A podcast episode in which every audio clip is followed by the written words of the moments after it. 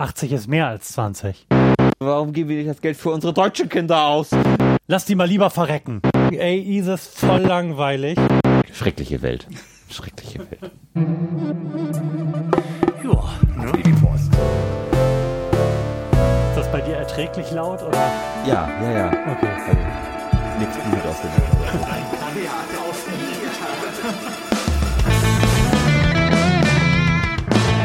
Herzlichen Glückwunsch zur 36. Ausgabe des einzigen Podcasts im deutschen Internet, der es sich leisten kann, monatelang nicht da zu sein und danach immer noch genauso viel gehört wird wie davor, nämlich gar nicht.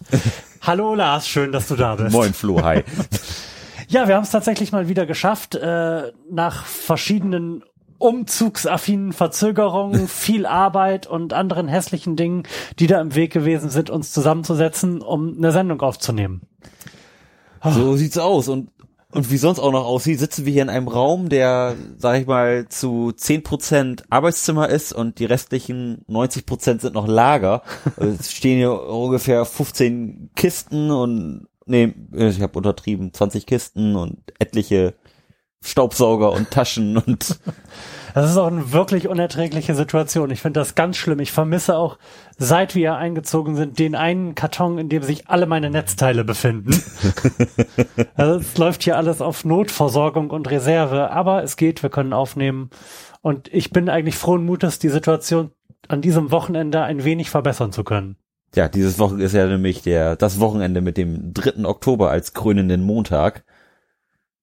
Ach, ja, selbstverständlich, ja. Ja. Und was aber noch äh, Wichtigeres dazu kommt, ich bin ja dieses Wochenende Strohwitwer, meine Frau ist unterwegs in Hamburg, ist zwei Tage weg und vielleicht schaffe ich da hier ein bisschen was. Ich bin zwar schon zum Laminatverlegen oben verdonnert, aber vielleicht schaffe ich ja zusätzlich auch noch Kartons durch die Gegend Jetzt zu wird's tragen. aber angeben. Ja.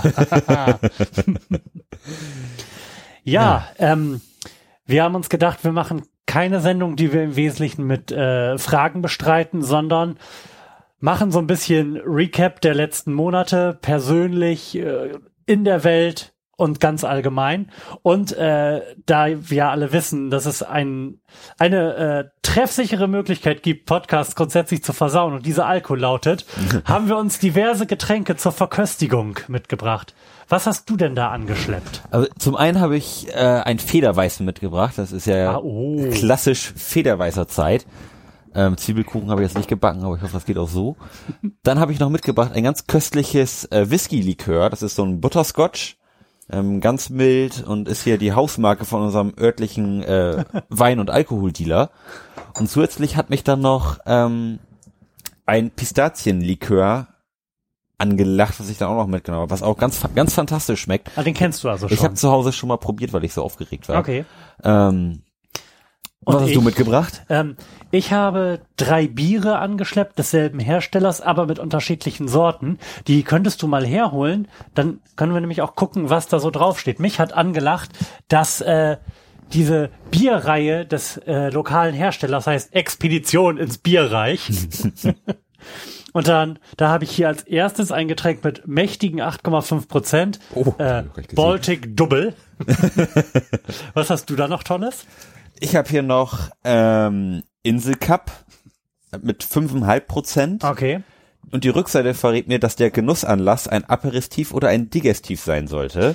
Und die Genusskombination, es passt perfekt zu Muscheln, Schokolade, Kuchen und Geräuchertem, wovon wir weder etwas haben, noch, wollen. noch an, vorher gegessen haben oder nachher gegessen haben, was der Sache aber keinen Abbruch tun soll. Denn diese Flaschen sind nicht nur ähm, mit Bier gefüllt, sondern sie sehen auch noch schön aus. Das hat mich auch dazu bewogen, Ja. die zu erstehen. Ja, wie, wie, wie das manchmal so ist. Ver Verpackung ist alles. Also das ist Ja. eine Bierflasche eingeschlagen in ein schön bedrucktes Papier. Aber das wird gleich noch ein herrliches Knisterfest werden, wenn wir das auspacken. Und eine dritte Sorte ist ja noch übrig, die Flo Ja. sicherlich auch noch vorstellen möchte. Und zwar die Sorte mit 5,5 Prozent und dem Namen Inselkreide. Ja, warum auch nicht, ne? Ja. Ähm, Genussanlass ist hier festlich und Empfang. Und wird zu Das- Snacks gereicht. Das ist ja jetzt quasi äh, genau unser Bier. Möchtest du damit starten? Das würde ich sagen. Es ist ja ein festlicher Anlass. Wir müssen, wir müssen auch wirklich direkt loslegen. Ich habe hier eine längliche Liste mit Dingen, die so passiert sind. es ist einiges passiert. Vielleicht machst du es einfach mal auf. Ich mache es auf. Und ähm, ich bring mal die Hörer auf den neuesten Stand äh, bezüglich unserer neuen langen Pause. Ich bin umgezogen, Lars hat es ja gerade schon angedeutet. Ich bin tatsächlich ähm, in mein Elternhaus zurückgezogen. Hab das Haus, was ich vor zwei Jahren verkauft hatte, äh, gekauft habe, mit der Hoffnung, dass dann podcast-technisch alles gut und äh, im Regelmaß verfügbar sein wird, äh, wieder abgestoßen und bin jetzt quasi wieder an die heimische Scholle zurückgekrochen. Wie übrigens auch ich, da ja auch wieder zurück in sein Elternhaus gezogen ist. ähm, ja, was, warum macht man das? Also macht man das, weil man sich hier besonders wohlfühlt und weil das irgendwie so dass die Definition von Heimat ist? Ah, ich weiß es nicht. Also rein jetzt mal ganz äh, ab von diesen persönlichen Faktoren betrachtet und von dem Umstand, dass das natürlich hier irgendwie die Definition von Heimat ist, war es äh, einfach eine rational gute Entscheidung. Lage, Lage, Lage, ne? Ja. Also da habe ich mich eindeutig verbessert. Ja, das auf jeden Fall. Ich wohne jetzt auf dem Land, es ist hier nachts erschreckend still, morgens krähen Hähne. Das ist etwas unangenehm, aber das nehme ich in Kauf. Dafür ansonsten himmlische Ruhe zu haben und äh, den Blick über ein jetzt leider abgemähtes Maisfeld streifen lassen zu können aus dem Schlafzimmerfenster. Also wunderbar. Und es ist auch viel weniger awkward, als ich gedacht hatte, ins Elternhaus zurückzuziehen. Also es fühlt sich wirklich nicht merkwürdig an. Ich hätte gedacht, das ist komisch, so die ersten Wochentage, Monate. Aber bisher war es das nicht. Ja, man hat ja auch irgendwann so einen gesunden Abstand dazu gewonnen. Also, also ja. zumindest war es bei mir so. Ich kam zurück, man hat zwar immer noch die, die Erinnerung gehabt, was man da so mal gemacht hat mhm. und wie das da so war. Aber dadurch, dass man sich ja auch irgendwie komplett neu einrichtet und irgendwie seine eigenen Sachen mit reinbringt, wird das ja irgendwie trotzdem zum eigenen und nicht immer mhm. das Haus der Eltern. Mhm. Stimmt. Also ich war auch lange genug weg, als dass ich ähm, hier nicht inzwischen im Dunkeln intuitiv wieder die Lichtschalter finde. Die sind hier nämlich alle zu hoch angebracht für mein Gefühl. ähm, und dadurch, dass wir auch direkt die ersten drei Wochen hier ganz viel gerockt und umgerissen haben, hatte ich überhaupt gar nicht die Chance, da emotional irgendwie mich drauf einzulassen, auf diese merkwürdige Situation. Und danach war es halt einfach alles anders, weil wir es hier halt komplett umgerissen haben alles. Mhm. Und weil, also, Flo, alles super. und weil Flo wahrscheinlich nicht angeben will, gebe ich mal für ihn an, er hat sogar eine Sauna. Auch die ist im Moment noch ein Kistenlager, aber ich habe jetzt sogar eine Sauna. Welche sich im Anbau befindet. Welche sich im Anbau befindet, neben der Werkstatt. Ja. neben der Terrasse der Überdachten. Ja, aber vielleicht gibt's auch irgendwann einen Podcast, wenn wir beide gerade dampfen in der Sauna. Oh, nicht auszudenken. Ja. Oh, das wird cool. das lässt sich bestimmt irgendwie machen. Bestimmt gibt's Mikrofone, die für sowas geeignet sind. Oder wir stülpen halt einfach ein Kondom drüber. Ein Kondom drüber, genau. das klingt bestimmt lustig, aber das sollten wir zumindest mal probieren. ja, abgefahren. Ja. Das ist ein kurzer Podcast, weil ich schwach bin, was Aushalten in der Sauna angeht. also, zehn Minuten? Zehn Minuten, maximal eine Viertelstunde. Ja. Länger muss man ja auch nicht. Ja, und dann, äh, wir können ja quasi wir können ja mehrere Gänge vier machen. Halbzeiten machen. Nicht auszudenken. Ja. Aber das wird fantastisch. Ja, ja uns, uns erwartet Großes. Ja, und irgendwann wird das hier ja auch, dieser Raum, in dem wir uns befinden, ein vernünftiges Studio, dann wird das auch alles nicht so, ach, mit Rauschen und sind die Kopfhörer laut genug, dann wird das alles instant perfekt eingestellt sein. Das wird total super. Man muss nur noch im Raum kommen und der Podcast öffnet sich und man muss noch auf Aufnahme drücken. Nee, das muss man auch nicht mehr. Mhm. Die Aufnahme läuft einfach immer und, und, und weiß, wann angefangen wird. Was hast du, willst du mal den ersten Schluck aus diesem mal? köstlichen Bier nehmen? Ist wir hätten uns, wir könnten das auch jetzt einfach in die Weingläser reintun, oder meinst du, damit versauen wir uns den Geschmack des Federweißers zu sehr? Weißhänd zu sehr? Das ist eine berechtigte Frage, aber Bier aus der Flasche gehört sich doch so, oder? Ja, aber dann könnten wir es gleichzeitig probieren. Aber oder, gut. Oh, nee, oh, stopp, halt, stopp. Dann ich dachte, vielleicht ist das irgendwie cooler. So. Bier aus Weingläsern, wie die echten Genießer das halt so machen. Ja. Ähm, ich habe sowieso überlegt, ähm, es gibt in Bremen einen Laden, der lokales Craftbier verkauft. Mhm. Vielleicht sollten wir tatsächlich da uns für jede Sendung einfach mal eine Sorte besorgen und die auch rein aus lokal patriotischen Gründen der Verköstigung zuführen. Ja, warum denn nicht? Und darüber berichten. Also als erstes trinken wir jetzt Inselkreide, 5,5 Prozent, seltenes Bier aus der Serie Expedition ins Bierreich. Wo wird das Bier eigentlich gebraut? Wo wird das Bier eigentlich gebraut? Das ist Ste steht das nicht auf der Rückseite oben? Ähm, auf Rügen. Auf Rügen. Also zumindest äh, ist da ein Logo, auf dem ein Mann mit einem Fernglas an einem Hund abgebildet ist und da steht Rügener Inselbrauerei drauf. Nicht schlecht, haben wir sogar, haben wir sogar ein Bier aus dem Osten. Ja. Das ist ja Ich würde sagen, begeistert. Prost. Stößchen. Oh, Das riecht schon mal interessant. Recht fruchtig. Oh, und, das- und jetzt können, würde ich sagen, das perlt auch ein Das bisschen. hat, das hat Das ist- ziemlich viel Blubber, ist ansonsten sehr mild, hat so ein, ähm, Hat gar nicht so einen richtigen Biergeschmack, ja, finde ich. aber Das ist ne, es hat so ein, hopfig. So ein, genau, so ein Nachgeschmack von, ähm, ähm, wie heißt das Zeug denn? Hopfen. Nee, ähm, hat so ein bisschen was Bananiges, finde ich. Banane. Muss ich auch noch mal einen Schluck nehmen.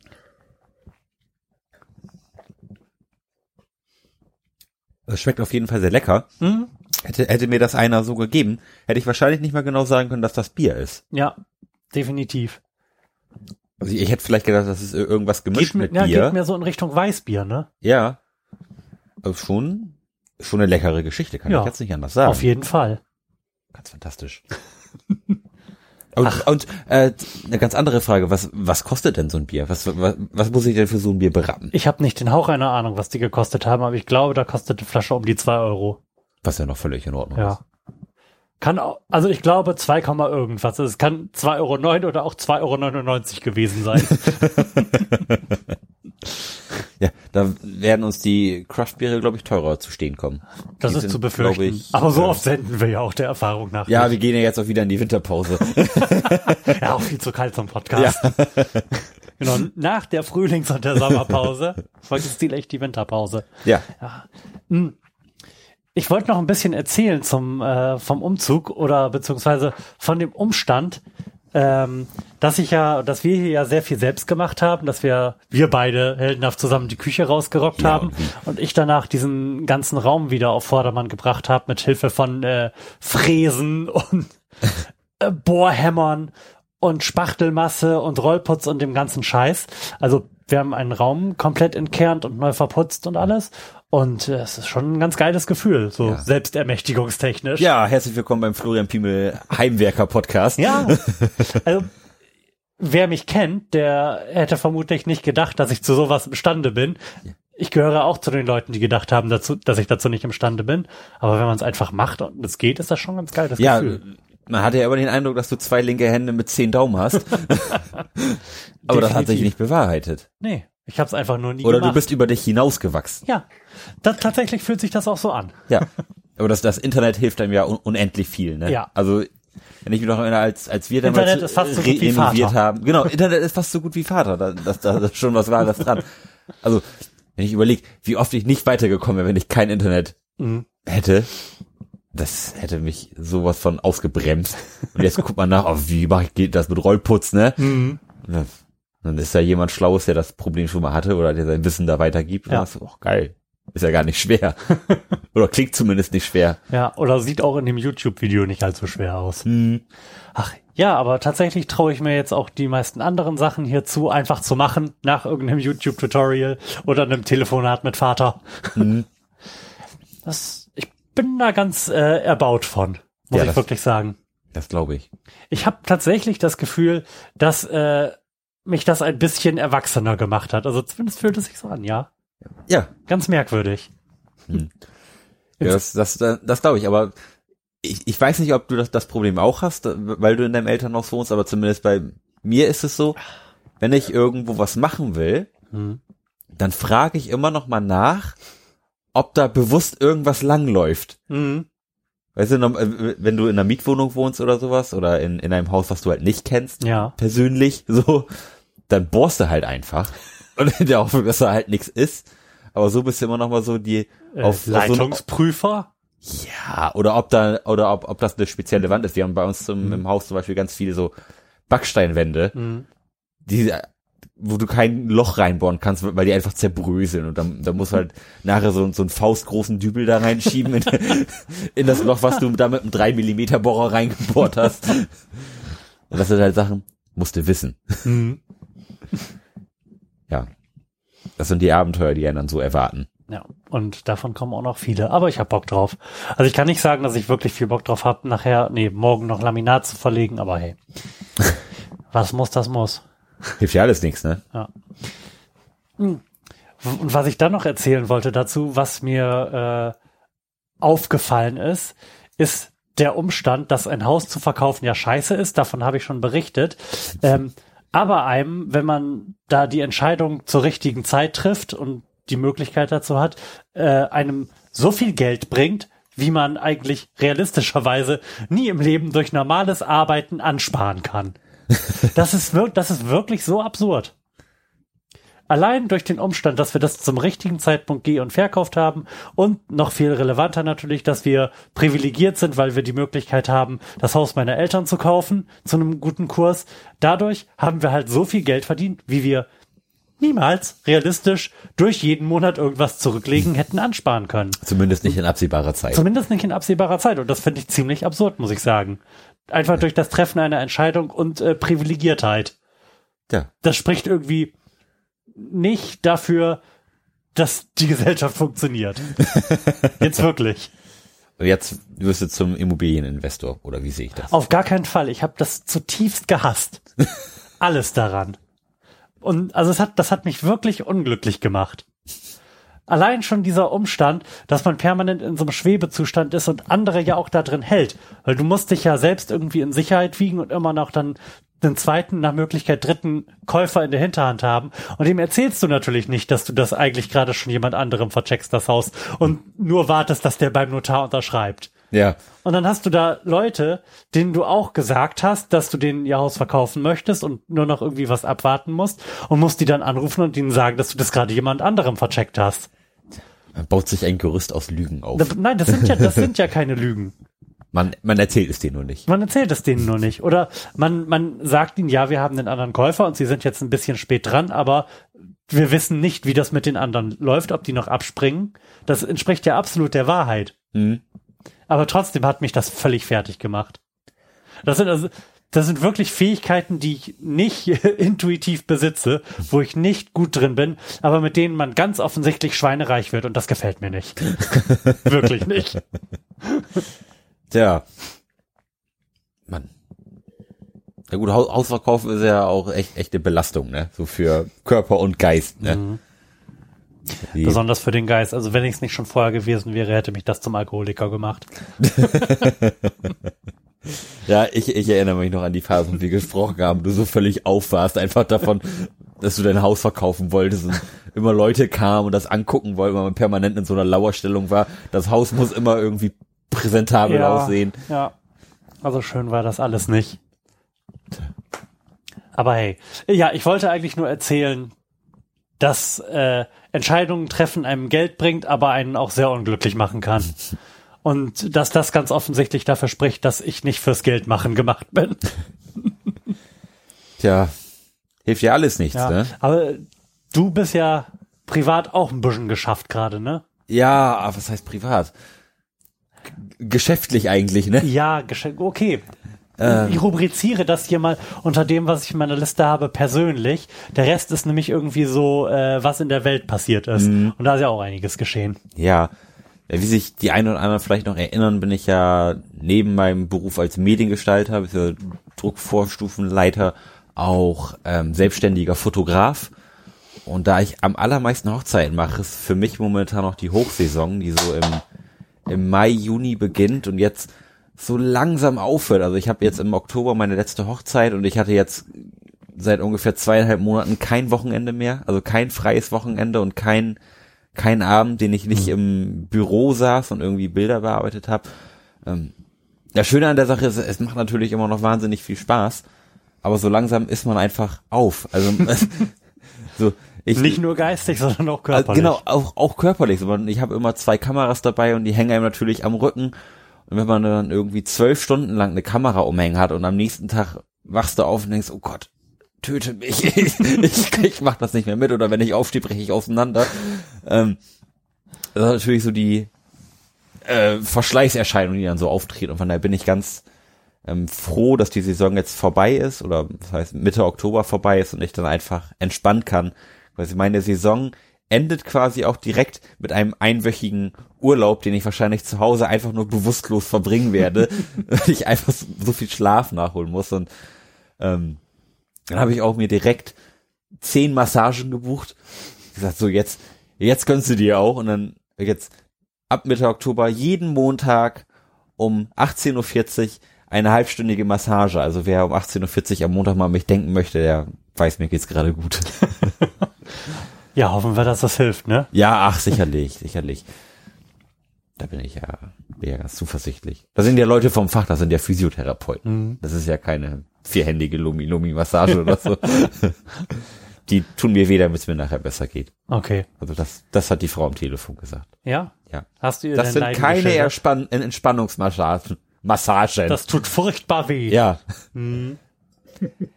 Ja, aber solange es hilft, bin ich da eigentlich für alles zu haben. Also der Rücken, der ist natürlich jetzt über die Monate schon ganz schön verspannt und irgendwie ein großer Klumpen Muskelmasse irgendwie geworden, irgendwie nichts definiert mehr. Ähm, ja, da bin ich jetzt ganz froh, dass das jetzt ein Ende hat. Wobei ich auch ein bisschen wehleidig bin, weil ich so viel schöne Sachen begleitet habe und so viel Sachen gesehen habe, dass ich eigentlich schon wieder Bock auf die nächste Saison habe, aber weiß so, der, die Pause tut meinem Körper jetzt auch ganz gut. Muss sein, ne? Ja, das, das hilft auch nichts. Also an zwei Monate länger hätte ich das glaube ich auch nicht machen können. Dann will ich irgendwann einfach umfallen und querschnittsgelähmt sein. Gut, dass kein Mensch im Winter heiratet, ne? Die wenigsten. Das sind ganz, ganz seltene Anfragen und Machst du das dann auch oder ist das für dich ja, keine Saison also- und du sagst, nee. also es gibt so Jobs, wenn es irgendwas ganz Geiles ist, dann würde ich sagen, ja, mache ich. Wir Oh. heiraten auf einer Bohrplattform Ja, da würde ich sagen, und fliegen dich ein. Come on, ich bin dabei, auf jeden Fall. Mache ich sogar umsonst. ähm, nee, also generell versuche ich mir den Winter immer so Job frei zu halten, einfach mal ein bisschen wieder Privatleben zu haben und auch mal wieder ein bisschen Zeit mit Freunden zu verbringen, mal irgendwie auf den Geburtstag gehen zu können, ohne irgendwie erst um zwei Uhr nachts nachkommen zu müssen. Ähm, nee, und da, und da freue ich mich auch schon drauf, einmal wieder zu wissen, ah, dieses Wochenende, hey, nichts vor. Nix, nix. Und wenn dann nur privat und dann Ah. alles geil. Das ist natürlich auch total schön. Aber man, man freut sich trotzdem wieder aufs nächste Jahr, wenn man auch schon wieder Lust hat und wieder neue Ideen hat und da dreht sich ja wieder so un unendlich viel. Die Anfragen kommen schon wieder, man ist schon wieder so ein bisschen aufgepumpt fürs nächste Jahr und weiß irgendwie, was schon wieder kommt und ach, das wird ganz, ganz spannend werden und ich bin froh, dass es vorbei ist. Ich freue mich aber auch, wenn es wieder losgeht. Das Okay, wäre mein Wort zum Sonntag. gut. Äh, apropos, wenn es wieder losgeht, was machen wir denn nächstes Jahr eigentlich für ein Festival? Ja, ähm, also ich trage hier gerade das Hurricane Swim Team äh, Ja. T-Shirt. Ähm, aber Hurricane hat sich ja in den letzten Jahren nicht unbedingt durch gutes Wetter ähm, rühmen können. ja. Und daher würde ich sagen, nicht Hurricane, sondern vielleicht mal Deichbrand, Mhm. weil Bands sind ja sowieso eher immer so ein bisschen sekundär und irgendwas ist immer da, was einem gefällt. Mhm. Man nimmt sich sowieso immer viel zu viel vor, finde Ja. ich, an, an Bands, die man sehen will. Und ich, und mein, also meine Grenze, sagen wir, wenn ich vier Bands gesehen habe, bin ich glücklich. Also da, das ist, habe ich, hab ich mein, mein Ziel erreicht. Das kann dann, kann dann schon nach einem Tag kann ich das Ziel erreicht haben. Kann auch sein, dass ich das auch erst am Sonntagnachmittag erreiche. Oder auch gar nicht, was auch schon mal passiert ist. Ähm, nee, aber von daher würde ich schon sagen, Deichbrand. Mhm. Die sind, haben irgendwie mehr Glück mit dem Wetter. Ja, das stimmt. Also gefühlt. Wobei, Glück mit dem Wetter hatten sie alle nicht in diesem Jahr, ne? Nee, also das war ja wirklich Also die absolute Katastrophe, Vollkatastrophe. Außer das Deichbrand, oder? Weiß ich nicht. Ah doch, die, die hatten, glaube ich, auch einen Apokalypsentag. Meine ich. Ja, bei, bei denen ist, glaube ich, auch, auch ein Tag richtig gestürmt. Ja, vielleicht ist das ja jetzt immer so. Climate Change technisch. Das wäre schade. Dann sollten sie Festivals in einen In eine riesige, riesige, riesige Halle. oder in eine stillgelegte Mine verlegen. Irgendwo, wo genug Platz ist. ja, so ein alter Flughafen. Hab gehört, in Berlin haben sie da noch einen, der wahrscheinlich auch nie fertig wird. Apropos Berlin.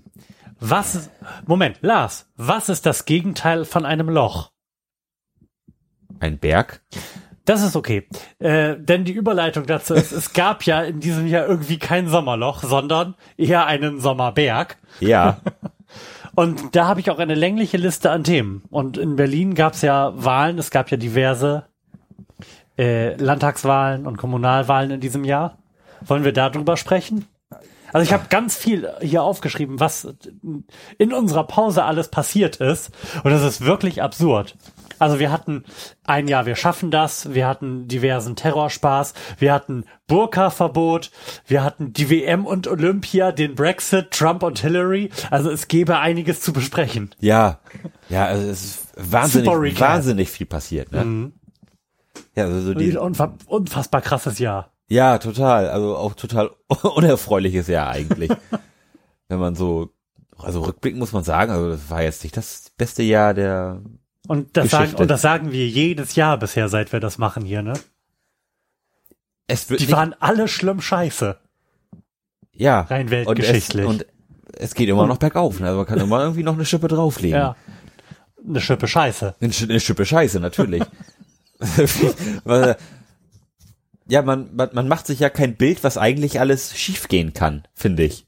Ja, und wie wenig ganz offensichtlich in den Jahren vor fünf Jahren oder so nicht schiefgegangen ist. Oder wie, wie viel weniger man davon wahrgenommen hat. Meinst du? Ja. Ich glaube, es war, es war weniger schlimm. Es war wahrscheinlich weniger schlimm, zumindest hatten wir weniger Probleme mit Terrorismus. Mhm. Also zumindest in der westlichen Welt. Mhm. Ich, also ich denke mal, im Rest der Welt würde ja. es sich nicht groß verändert haben. Da gab es ja immer schon Terrorismus und Unterdrückung. Aber dass das jetzt ähm, die letzten fünf Jahre, sag ich mal so, auch die, die westliche Welt erreicht hat, mhm. war schon erschreckend. Ja, wir hatten auch weniger Probleme mit Nazis. Ja, wohl wahr. Wir hatten weniger Probleme mit Wahnsinnigen, die versuchen, US-Präsident zu werden. Ja. ja, eine Karikatur von einem Mann. Ja, Wahnsinn. Also, ja, wo, wo, wo wollen wir denn einsteigen eigentlich? Oben auf deiner elendig langen Liste? Ganz oben. Äh, also das erste, was ich hier aufgeschrieben habe, und das äh, hat keinerlei sinnhaftige Sortierung, ist ein Jahr, wir schaffen das. Wir was, schaffen das. Ja, was ja vor, also Merkels historischer Satz, äh, der sich ja vor kurzem äh, das erste Mal gejährt hat. Wir schaffen das und wir haben es geschafft. Würde ich auch sagen. Also so scheiße lief das jetzt alles nicht. Nein, nein, überhaupt nicht. Und sagen wir mal, hätten wir weniger Probleme mit Nazis, hätten wir es auch noch ein bisschen mehr geschafft. ähm, ja, da bin ich völlig bei dir. Was natürlich jetzt so ein, äh, das sind halt zwei Welten, die da so aneinander reiben und sich mhm. einander irgendwie mhm. bedingen. Sag ich mal, die hängen ja in, in, einer Kausalität irgendwie zusammen. Mehr Flüchtlinge, mehr Nazis. So, also das, das ist zumindest das Gefühl, was ich habe, mhm. wie, wie sich das so aufgeschaukelt hat. Mhm. Ähm, was ich auch ähm, immer wieder befremdlich finde, dass wir gerade im Osten so viele mhm. ähm, Nazis haben und dass auch da, da gerade immer Flüchtlingsheime brennen, dass es, also dass mhm. es wirklich so ähm, so stark aus einer Richtung kommt. Mhm. Das hätte, da, da hätte ich äh, gedacht, dass sich das noch noch mehr verteilt, also so auf das Land gesehen, mhm. aber dass dass es da irgendwie so als als Initialzündung beginnt das, aber das war, das war zu erwarten. Mhm. Aber dass es sich dann, sag ich mal, nicht so großartig weiter verbreitet, fand ich schon irgendwie bemerkenswert. Weil ich es halt komplett anders gedacht hätte. Mhm. Aber so im Großen und Ganzen, finde ich, haben, haben wir die Flüchtlingskrise sehr gut überstanden. Also es gab ja wenig, was man irgendwie gehört hat, was jetzt ähm, negativ war. Es gab wenig Ängste, die sich bewahrheitet haben, von wegen alle Flüchtlinge sind kriminell und vergewaltigen unsere Frauen. Mhm. Das ist ja nun äh, nachweislich sehr selten vorgekommen. Ähm, und auch. Wo, wobei die ganzen besorgten Bürger jetzt behaupten würden, dass das alles noch kommt, wenn die Integration hier schief läuft und dass das alles noch absurd teuer wird. Ja, was halt, ich, also ich finde dieses Argument von absurd teuer, finde ja. ich halt völlig, äh, das ist halt völlig gegenstandslos. Das ist halt nach der Bankenrettung einfach für nichts mehr ein valides Argument. Ja. Alles ist im Vergleich zur Bankenrettung Peanuts. Ja. Ja, und das, und das kann ich halt nicht nachvollziehen, wie, wie Leute sagen, ah, das kostet so viel Geld, dann sollte man lieber was. Lass die mal lieber verrecken. Ja, lass die mal verrecken oder die Kinder in der Schule brauchen neue Tafeln. Warum geben wir nicht das Geld für unsere deutschen Kinder aus? das, das, weil die, weil, weil die Leute nicht, nicht verstehen, nur weil an anderer Stelle mehr ausgegeben wird, heißt das im Umkehrschluss nicht, mhm. dass an anderer Stelle weniger ausgegeben wird. Mhm. Und das sind halt so Problematiken, die einfach, glaube ich, nicht, nicht verstanden werden wollen und, oder vielleicht auch nicht verstanden werden können. Was, was mich halt irgendwie so traurig macht, weil ein, einfach dieses Verständnis würde, glaube ich, so viel, so viel Problemlösung auch mit sich bringen, wenn die Leute einfach verstehen würden, dass sie nicht, nicht vor allem Angst haben müssen. Also ich habe das Gefühl, dass es auch größtenteils irgendwie einfach Angst motiviert, dieser Hass. Mhm. So Angst, Angst vor Neuem, Angst vor anderen Kulturen. So, und dass man da einfach mal ein bisschen offener an der Sache rangehen würde, ohne direkt in so eine Nee, will ich nicht Haltung zu, ver, zu verstarren und dann sich da irgendwie so drauf festzuklopfen, dass man auch gar nicht mehr offen ist für Neues und sich auch nicht belehren lassen will. Das wird die ganze Sache, glaube ich, unheimlich voranbringen. Ja, ich- das, was, das letzte, was du gesagt hast, dass man sich nicht belehren lassen will. Ich glaube, die äh, haben das Gefühl, dass sie permanent belehrt werden und sind davon mega angenervt. Ich habe das, also nee, nicht, ich habe das Gefühl, es ist so, dass der Diskurs einfach überhaupt gar nicht mehr funktioniert. Der hat aber von Anfang an nicht funktioniert. Ja, aber früher war das meiner Meinung nach oder meiner Wahrnehmung nach auch längst nicht so schlimm. Also früher konnte man sich zumindest äh, darauf einigen, dass es, äh, dass es eine gemeinsame Faktenbasis gibt. Und im Moment ist ja der Begriff des po der postfaktischen Gesellschaft Ja. in aller Munde. Und Ja. ich finde, dass es das erschreckend gut trifft. Ja, Nie, niemand glaubt halt einfach mehr irgendjemandem. Du kannst in Diskussionen mit Zitaten aus Büchern um dich werfen, dann ist halt der, der Autor des Buches irgendwie äh, biased und ein, ein linksgrün versiffter Irrer oder halt ein dummer Nazi. Du kannst mit irgendwelchen Links um dich werfen, dann ist es halt die Lügenpresse. Niemand vertraut mehr irgendjemandem und glaubt demjenigen, dass die Fakten, die er nennt, Fakten sind. Und zwar von beiden Seiten. und jetzt ist die Frage, wie stellt man dieses Vertrauensverhältnis wieder her? ja genau. Also das, das ist ja ein Vertrauensverhältnis, was ja nicht auf ewig zerrüttet sein kann. Also das, das kann ja gar nicht sein, weil dann, dann wirst du ja irgendwann wahnsinnig.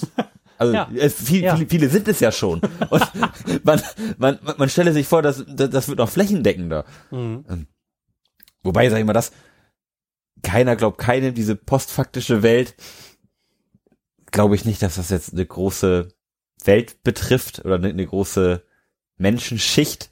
Ich glaube, das ist eher so ein Symptom Mhm. dieser, dieser ähm, Leute, die die es halt nicht glauben wollen und alles, was, was sie hören, so auslegen, dass es einfach nicht stimmen kann.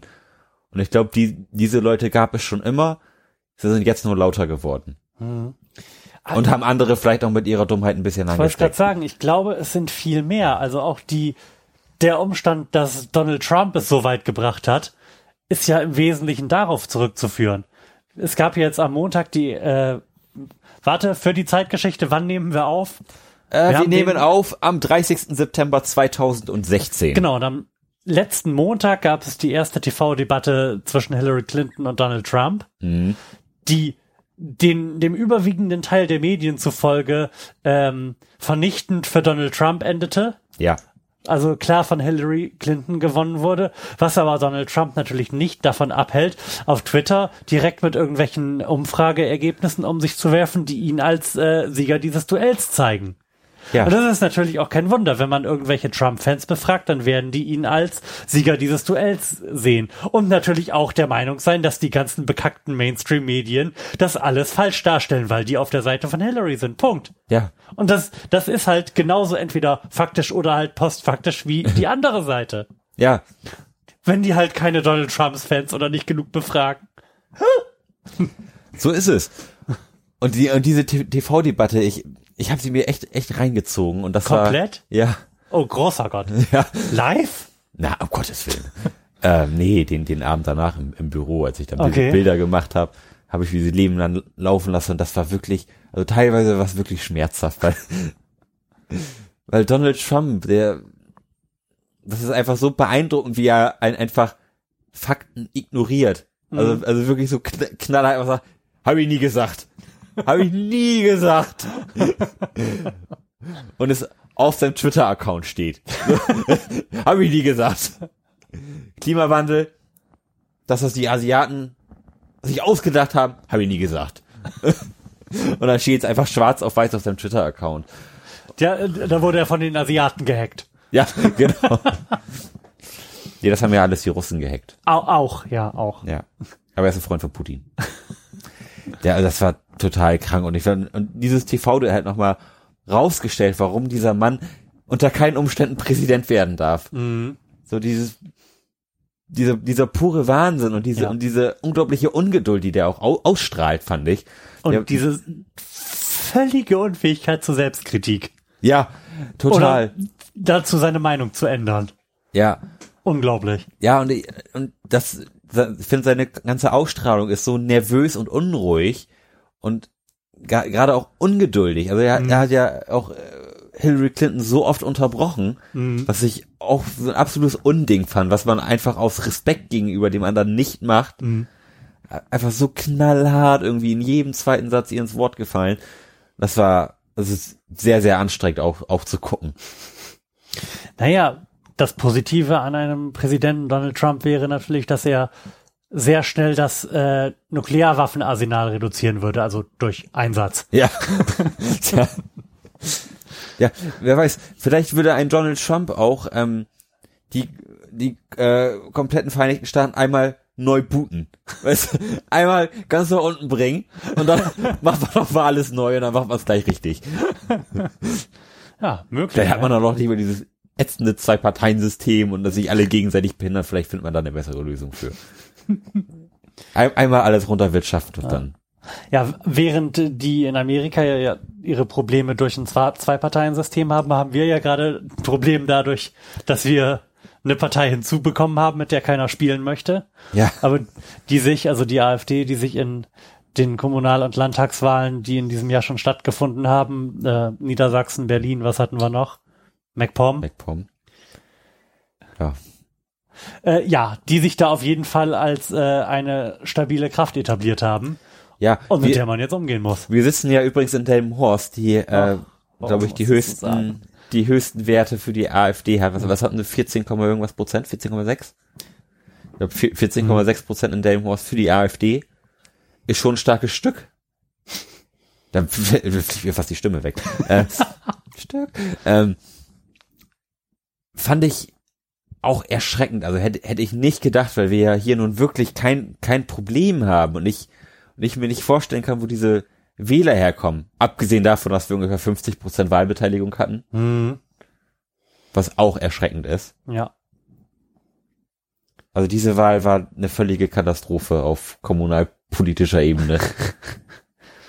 Das war sehr en- enttäuschend. Also ich war echt er, er, ernüchtert auch. Mhm. Ja.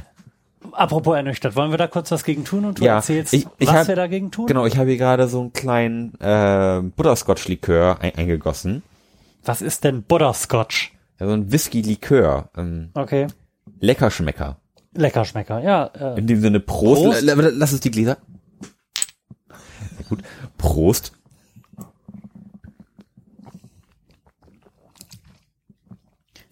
ähm, ja, kann, ich weiß nicht, wie viel Prozent hat das Zeug? 15 oder so? Ja, also ist jetzt nichts, wovon es mich schüttelt, ist mir zu süß, kann ich mir irgendwie ganz geil im Kaffee vorstellen, muss ich sagen. Ja. Also ist jetzt nichts, wovon man, man abend eine Flasche wegnuckelt. Nee, da- das auf keinen Fall, da hast du auch Diabetes. okay, kriegst wahrscheinlich gleich einen schwarzen Fuß von oder so. ähm, nee, also das ist mal so ein, so ein Löder zum Genießen oder mal irgendwie zum mal weg, wegschlabbern, aber das ist nix, was du den ganzen Abend trinkst. Aber im Kaffee ist das bestimmt cool oder vielleicht so über Eis. Also irgendwie so desserttechnisch. Könnte Ja. ich mir da eine Verwendung vorstellen. Ja, sicherlich. Sicherlich. Also das ähm, ist, ist halt eine ganz süße Geschichte, ne? Mhm. Sehr, ja. Nix, nix äh, ist zwar ein Butterscotch, ähm, hat jetzt aber, sag ich mal, mit Whisky eigentlich nicht viel am Hut, ne? Das stimmt. Ja. Ähm, also der Whisky-Geschmack ist da Ist mehr Zuckerwasser, das mal neben dem Whisky gestanden hat. so ungefähr. Wo, wobei noch so ein Whisky nach Nachgeschmack und auch Ja. so das, das Ge Gefühl von, von Whisky im Hals noch da ist. Mhm. Ja. Wollen wir zurück zu unserer schrecklichen Kommunalpolitik? Können wir gerne machen. Wobei, ich, ich weiß auch nicht, was ich dazu noch groß erzählen soll. Also ich denke, wir werden mit der AfD in den Parlamenten leben müssen. Die anderen Parteien werden sich daran gewöhnen müssen, dass es jetzt eine Partei gibt, die, äh, die je nach Menschenbild 10 bis 25 Prozent Nazis und Ausländerfeinde, die Gesellschaften ja so grundsätzlich haben, irgendwie auffängt. Ich finde das auch nicht schlimm, dass es die gibt. Die werden jetzt halt endlich, die sind jetzt halt keine Nichtwähler mehr und wählen nicht mehr die NPD, sondern wählen die AfD. Da hat man äh, relativ einen relativ vernünftigen statistischen Blick jetzt drauf, wie viele von denen es gibt. Und äh, wenn keiner mit denen spielt, ja gut, dann sitzen die da halt in den Parlamenten. So Ja. what? Ja, dass, dass die nicht großartig was rocken werden. Ich denke, das äh, ist, ist uns klar. Aber dass, ähm, dass es die gibt und dass die so eine hohe ähm, Wählerquote haben, finde ich, ist schon irgendwie ein beunruhigendes Zeichen für die, für den Zeitgeist, den wir momentan haben. Ja, ja, aber die waren, die waren halt vorher meiner Meinung nach auch schon da, nur halt einfach Nichtwähler. Oder halt NPD-Wähler, ne? Ja, oder das. ja klar, aber ich, äh, Ja, gut, das beunruhigende Zeichen ist natürlich, dass diejenigen, die äh, vorher vielleicht Nichtwähler waren, weil sie sich nicht getraut haben, die NPD zu wählen, weil offen Nazis zu wählen halt doch schon ein bisschen despektierlich ist. ähm, das beunruhigende Zeichen da ist dann halt, dass die Leute ganz offensichtlich in größerer Zahl jetzt den Eindruck haben, dass es halt nicht mehr despektierlich ist, Nazis zu wählen, wenn sie den Nadelstreifenanzüge tragen. Und sich halt nicht mehr ganz so barbarisch geben. Ja, ja. Also ich finde, es ist halt ein- einfach irgendwie ein, ein schlechtes Zeichen, dass es für sowas jetzt ein Forum gibt abseits der NPD und dass es, dass ich das Gefühl habe, dass es immer massenkompatibler wird, Ja. sag ich mal, dass man da immer Ja, aber da ist ja das Problem, dass die anderen Parteien au- auf die zugehen. Also ganz weit vorne irgendwie die CSU und auch bei der CDU habe ich äh, absolut Angst, dass die sich irgendwann mit denen in eine Koalition begeben. Einfach weil das die einzige vernünftige Machtoption sein wird. Ich glaube nicht, dass diese Ablehnung, die da jetzt noch herrscht, diese krasse Bestand haben wird. Also nicht bei der CDU. Hm. Die legen sich doch auch mit den Reptilienmenschen ins Bett, wenn es sein muss. Wobei ich aber auch wieder ähm, ganz zuversichtlich bin, dass die AfD auch nur ein Phänomen des Zeitgeistes ist und dass die sich auch ähm, glaub, schneller wieder erledigt haben, als man als, Ich glaube, die als man denkt. Die, die AfD ist, ist halt eine Partei, die ihr, ihr Segel immer in, in, in Wind setzt. Das war die Anti-Euro-Partei, das ist die Anti-Flüchtlingspartei. Und nächstes Jahr wird sie wieder äh, anti-irgendwas anderes sein. Klar gibt, gibt, gibt's dafür immer Wähler, aber dass sie ähm, eine Relevanz haben wie, wie heute in den nächsten Jahren, das, das, das kann ich mir nicht vorstellen. Zumal, sag mal, deren, deren lau- lautestes Thema, die, die Flüchtlingspolitik, innerhalb der nächsten Jahre auch wieder abklingen wird und man sich einfach damit arrangiert haben wird und auch, und auch diese ganzen AfD-Wähler dann vielleicht auch am eigenen Leib festgestellt haben, dass sie eigentlich überhaupt keine Berührung haben mit, mit, mit Flüchtlingspolitik, dass sie keine Nachteile davon haben und dass es dann, sag ich mal, auch aus ihrem eigenen Mikrokosmos irgendwann verschwindet und sie dann einfach sagen, ach, ist mir egal. So wie bei den meisten anderen Themen auch. Das ist dann einfach irgendwann ein Thema, ist mir egal. Und dann gibt's wieder was Neues, worüber man sich aufregen kann. Und dann wird man halt die Partei, die dafür dann ist oder dagegen. Kann ich nachvollziehen. Ich bin mir aber nicht sicher, ob das so ist, denn ich habe den Eindruck, dass äh, die AfD halt natürlich jetzt erstmal primär die Leute einsammelt, die gegen die Flüchtlingspolitik sind, aber dass die Geisteshaltung, die bei ganz vielen dahinter steckt, die du gerade so als immer gegen irgendwas sein äh, beschrieben hast, wenn ich das richtig wiedergebe und ich richtig verstanden habe, dass diese Geisteshaltung eigentlich eher eine Angst vor Veränderung ist. Und Veränderung ist ja immer da. Ja, Und die, die Leute möchten eigentlich zurück in Deutschland der 70, 60er oder 70er oder was auch immer, wann es ihnen vermeintlich gut ging, Jahre. Und weil sie das so oder so aber nicht kriegen werden, äh, könnte ich mir durchaus vorstellen, dass sie auch in fünf Jahren, wenn Flüchtlingspolitik nicht mehr ein beherrschendes Thema ist, immer noch zu einer Partei gehen, äh, bei der sie den Eindruck haben, die machen die Welt wieder so, wie sie mal war. natürlich, aber das heißt ja nicht im Umkehrschluss, dass das auch dann die AfD sein wird. Vielleicht gibt's da eine neue Partei. Die Anti-Fortschrittspartei. Ja, zum Beispiel. Da gibt's ja tausend Lösungen. 50s Bitches. Ja, zum Beispiel, oder die bibeltreuen Christen, oder die Republikaner die kriegen ihren zweiten Frühling. Ähm, das, das, das mag ja alles sein, aber ich glaube halt, dass ähm, die AfD jetzt ganz stark auf der Flüchtlingswelle mitschwimmt Mhm. und dann eben irgendwann auch am Strand auslaufen wird. Also um die Metapher mal weiterzuführen. Ähm, was, was doch ganz geil war, ich habe ähm, letztens zufällig ähm, eine Sitzung mitbekommen vom von den Delmenhorstern von Ko- Kommunalpolitik Mhm. ähm, und da waren ja auch die, die AfD-Kandidaten. das war der absolute Oberburner. Also, dass man solche Leute in die Politik steckt, äh, ohne jetzt irgendwie despektierlich zu sein oder so. Aber wenn ich Das ist, schon, Kandidaten, das ist schon in Ordnung. Wir sind hier im Internet. also wenn ich jetzt einen Kandidaten stelle, dann erwarte ich eigentlich von dem, dass der wenigstens einen geraden Satz rauskriegt. Und das war einfach nur schlimm. Also das war wirklich einfach nur schlimm. Kein Satz geradeaus, kein, Mhm. also das waren Deutsche, die aber nicht unbedingt fehlerfreies Deutsch gesprochen haben. ähm, und die sich auch, sag mal, ist ja, man steht auf, wenn man was sagen will, man stellt sich mal eben vor, so, und dann steht da diese junge Dame auf und quatscht einfach los. So, und dann steht einer von der FDP und fragt, und Sie sind? und, und dann hat diese, hat diese Frau sowas von aus dem Konzept gebracht, dass sie erst mal zwei Minuten gar nicht mehr richtig reden konnte. und dann auch einfach so zusammenhangslos irg irgendwas gequatscht hat, dass die Leute auch einfach nicht verstanden haben, was sie eigentlich sagen wollte. Also dann hat sie sich irgendwann wieder hingesetzt und hat aber auch keiner mehr was dazu gesagt, weil das einfach nicht verstanden wurde. Und das ist schon unterhaltsam. Von daher glaube ich auch, dass selbst wenn die AfD in Delmenhorst jetzt 15 Prozent hat, dass er sowieso jetzt, dass da nichts gehen wird, weil sie einfach nicht in der Lage dazu sind. Was eigentlich schon wieder sag ich mal, der, der Streif am Horizont ist. Also ich, ähm, mein, meine Erfahrung dazu ist eigentlich das einzige äh, Erlebnis, was ich hatte, ist, dass ich durch die Stadt gegangen bin an einem Tag kurz vor der Wahl und das äh, Pech hatte, so einen Spießrutenlauf durch diese verschiedenen Wahlstände machen zu müssen und von allen angequatscht wurde. Und da ich niemandem zugehört hatte und demonstrativ Kopfhörer im Ohr hatte, äh, kann ich nur sagen, dass die optisch unangenehmsten Kandidaten tatsächlich von der AfD waren. Ja, das war auch geil. Da habe ich eigentlich auch noch eine gute, eine gute Geschichte, aber die zeigt, wie schlimm ich das eigentlich finde. Ähm, also ich bin auch durch die Stadt gelaufen und hatten auch alle ihre Stände aufgebaut.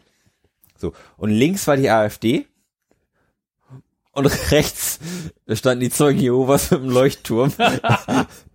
da mu muss ich mir jetzt quasi aussuchen, wo geht's jetzt lieber lang? Geht es lieber bei AfD lang oder lieber bei den Zeugen Jehovas?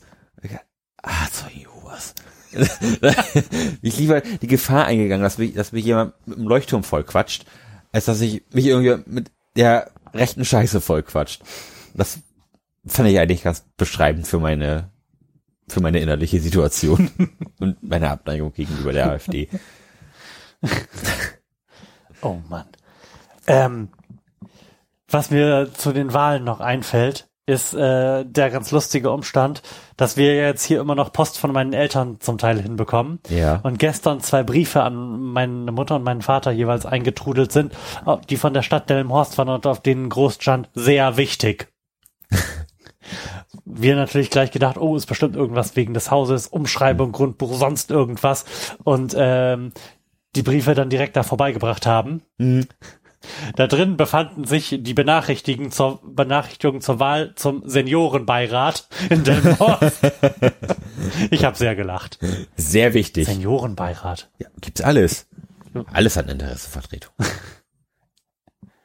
Wahnsinn. Gibt es auch einen Jugendbeirat? Also nicht, dass wir da jetzt noch Illusionen haben müssten, da teilnehmen zu dürfen, aber Das ist eine gute Frage. Es, es gibt mit Sicherheit irgendwie ähm, eine Möglichkeit, dass man als Jugendlicher Einfluss auf die Lokalpolitik nehmen kann.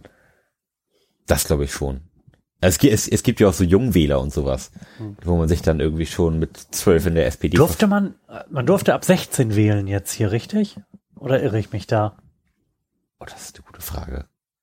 Mich würde, mich würde tatsächlich interessieren, wie so die 16- bis 20-Jährigen gewählt haben. Das müssen wir noch mal rausfinden, finde ich. Ja, leider schreibt, schreibt ja keiner sein Alter auf dem Wahlzettel, von daher lässt sich das schwer feststellen. Ja, aber dann machen die Leute doch Umfragen. Ja, komm, gucken, mal gucken, was passiert. Ja, das ist ja, Ja, das wüsste ich wirklich gerne. das ist ja auch immer, immer so eine Sache. Das ist ja auch wieder schwer davon abhängig, wo man fragt, ne? Mhm. Ja gut, klar. Das ist schon spannend. Ähm, was auch spannend ist, ist das zweite Likör, was ich hier habe. Du willst es aber heute auch wirklich wissen, Das ne? ist äh, ein Pistazien. Oh, das, das, das sieht aus wie Seife. Ich bin mir nicht sicher, dass ich diese neongrüne Flüssigkeit in mich reinschütten möchte. Wobei es ist nicht neongrün. Es sieht ein bisschen aus wie nuklear-neongrün, was man mit Sahne gestreckt hat. Und der schmeckt mindestens genauso gut. Ja? Ja. Wir trinken jetzt hier ein Pistazien-Sahne-Likör, Mhm. das unfassbar köstlich ist. Ich sage Also das riecht schon mal nicht so, als würde ich es trinken wollen. Also wieder, wiederum außerhalb von Kaffee.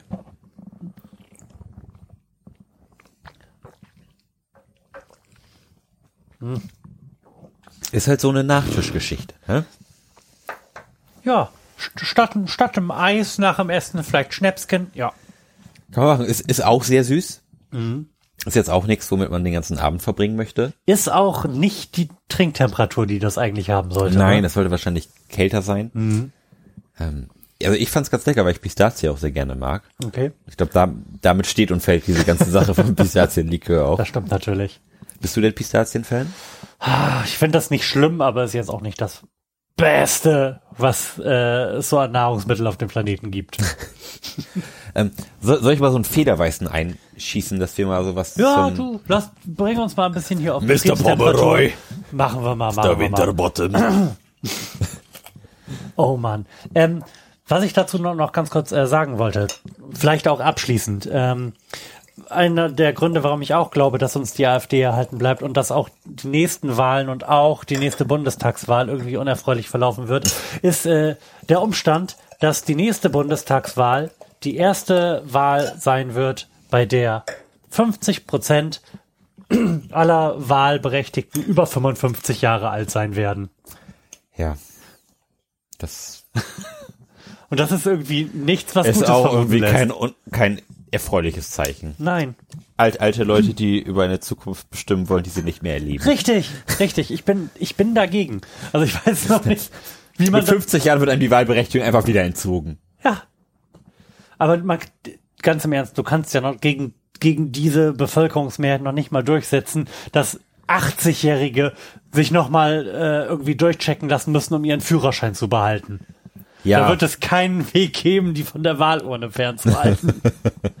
Und das möchte ich auch nicht. Es wäre ja schön, wenn die über 50-Jährigen sich für eine Zukunft entscheiden würden, die auch die unter 50-Jährigen irgendwie glücklich machen kann.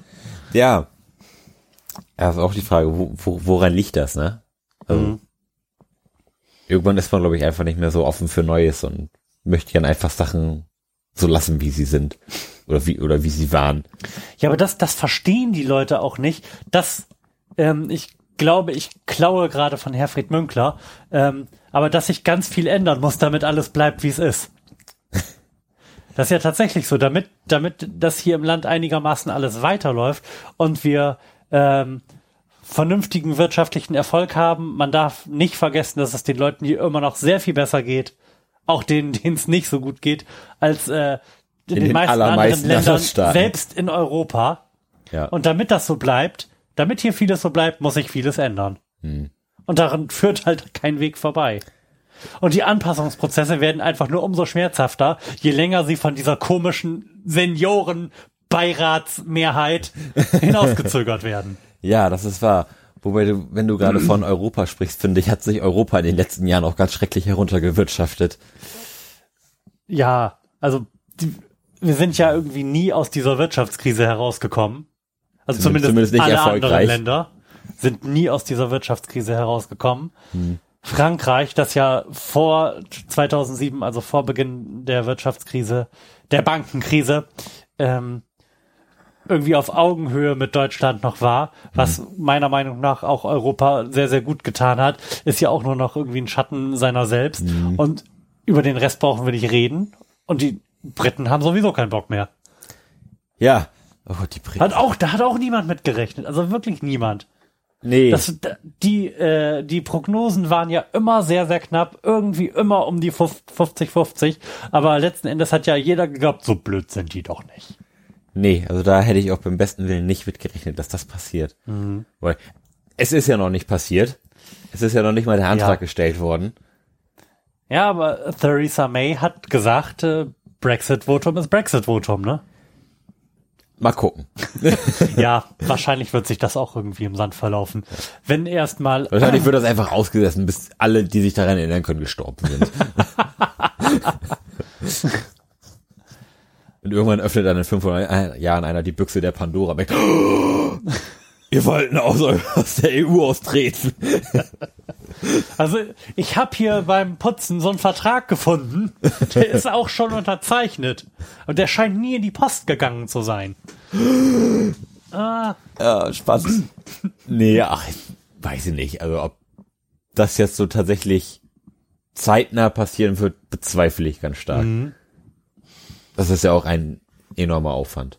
das, das ist unfassbar. Also wirklich, da, da hängen Also da- so da- unfassbar viele Dinge dran. Da, da killst du ja auch ganze Wirtschaftszweige mit. ja, ja, absolut.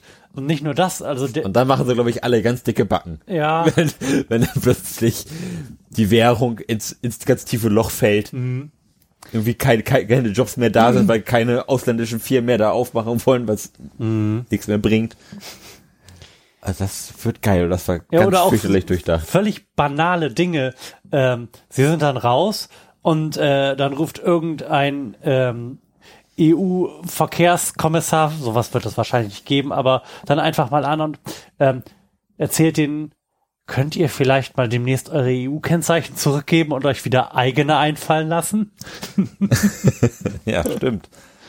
So ein Scheiß hängt dann da nämlich auch noch mit dran. Ja, das einiges an. Zumindest haben sie nicht unser Geld. Das müssen sie nicht neu drucken. Ja, das stimmt. Und unsere Straßenseite haben sie auch nicht.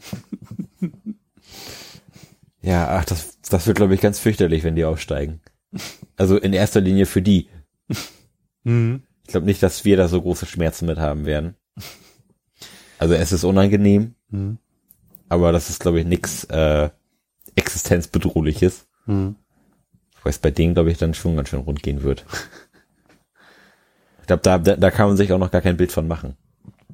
Was da, was da für eine Lawine an äh, Kettenreaktion losgetreten wird.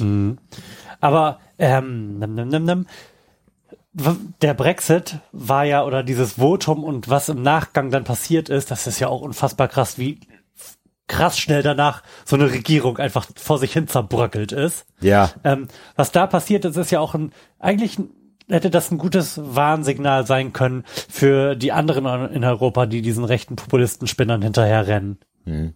Wenn man, wenn man sich anschaut, was äh, Boris Johnson und äh, Nigel Farage danach für, Ja. für Witzfiguren abgegeben haben. das war, also das, das, war, auch British Comedy ohne, vom Das war Allerfeinsten. ohne Beispiel, wirklich. Ja. So, jetzt habe ich den Kahn in den Dreck gefahren. Tschüss, alle Mann. Ich habe jetzt keine Lust mehr. Weil ich die Reaktion von David Cameron auch völlig richtig fand. Zu sagen, ey, Ja, so, tschüss. ja. Fuck that. Seht zu, wie ihr klarkommt. Ich hab's euch gesagt. Ja, also das, das fand ich, ja, das war, also das war wirklich unterhaltend. Mhm. Weil an der Reaktion hat man eigentlich schon gesehen, dass die dann nicht mit gerechnet haben, dass das was wird. Und dann mit den Folgen absolut überfordert waren. Jetzt einfach sagen, nee. Also, das soll jemand anders machen. Also, hammermäßig. Ja? Ja, Prost. Also wir zum- trinken jetzt Federweißer, Wir ne? trinken jetzt Federweißer. Du trinkst den auch sonst ganz gern, ne? Ich trinke ihn so ganz gerne. Ja, deutscher Federweißer. Wo kommst du her? Aus der Pfalz. Okay. I mean, why not?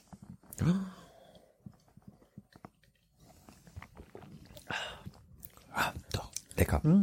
Den mache ich gerne. Ich bin ja sonst überhaupt kein Weinfan. Das ist aber auch viel weniger Wein, also es geht ja eher in Richtung so Cider. Ja. Ja. Geht aber als Wein durch. Ja, ja. Nee, ähm, wie gesagt, Oh, sonst, Entschuldige, dass ich unterbreche, aber ich hatte da gerade eine zweite tolle äh, Verköstigungsidee, die wir vielleicht neben der Craft Beer Idee doch weiterentwickeln könnten. Wir gehen einfach jedes Mal vor einer Sendung in den Laden und kaufen den billigsten und den teuersten Wein und verköstigen den dann. da gehen wir aber bitte nicht in den Weinladen, sondern irgendwie zu Netto. Ja, genau. genau, dann haben wir hier einmal den für 1,99 und den für 5,99. Ja. Und dann den absoluten Weinverächter, dem beides nicht schmecken wird. Ja. Nee, so mit Wein macht man mir wirklich keine, keine Freude. Ich mag weder weißen noch roten. Sagt mir einfach nicht zu. Aber so Federweißer, so im, dass er, dass er eher ein Saft ist. Saft mit Blubber. Saft mit Blubber, genau. Ganz hervorragend. Ja, sehr feinperlig. Sehr feinperlig, ja. ähm, ich habe auch eben im Auto nochmal, äh, bin ich nochmal dran erinnern worden, dass man diese Flaschen ja nicht liegen lagern darf, weil da ja ein Loch oben ist, weil die ja weiter gern. Dann auch gemerkt, dass meine Hand nass wurde. das ist ganz fantastisch. Ähm, was wir für diese Sendung ja auch geplant hatten, ist eine Pause zu machen. Und da wir nun Brauchst du eine? bei einer Stunde drei sind, Hm, Gar nicht so schlecht, oder? würde ich sagen, spielen wir mal den ersten Song. Wir haben Okay. nämlich einen Song. Ich, ho ich hoffe, dass ich jetzt gleich den richtigen Knopf erwische. Auf jeden Fall ähm, hören wir für unsere Pinkelpause ähm, den Song eines Künstlers, den ich von Soundcloud kenne und äh, der ganz viele fantastische Projekte hat. Unter anderem macht er halt für sich selbst ganz an einem stillen Kämmerlein spannende Rockmusik und ähm, von dem hören wir jetzt einen Titel. Der Mensch heißt ähm, Smeel. Wir werden den Link in äh, die Shownotes werfen und ich wünsche euch viel Spaß. Getroffen. Was bleibt übrig, wenn du still stehst und die Welt sich weiter dreht und du aufwachst? Was bleibt übrig, wenn du einschläfst und die Ruhe dich bloß quält und du aufwachst? Was bleibt übrig, wenn da nichts ist, was dich heilt, außer der Zeit mit all den ewigen Sekunden?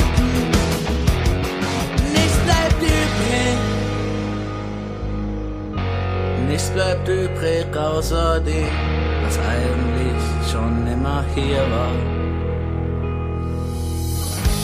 Was bleibt übrig, wenn Details die Bücher schreiben? Ich vergesse, wie du aussiehst und mich alles an dir hält. Was bleibt übrig, wenn da nichts ist außer Schreien?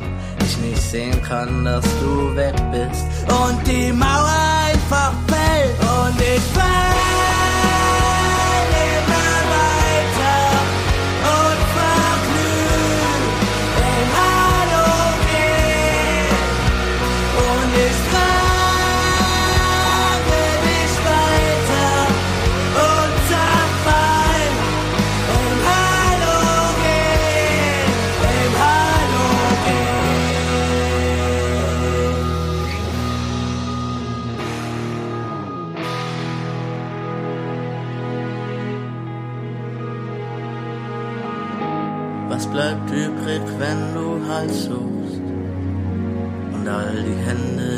die reichen, dich verfehlen.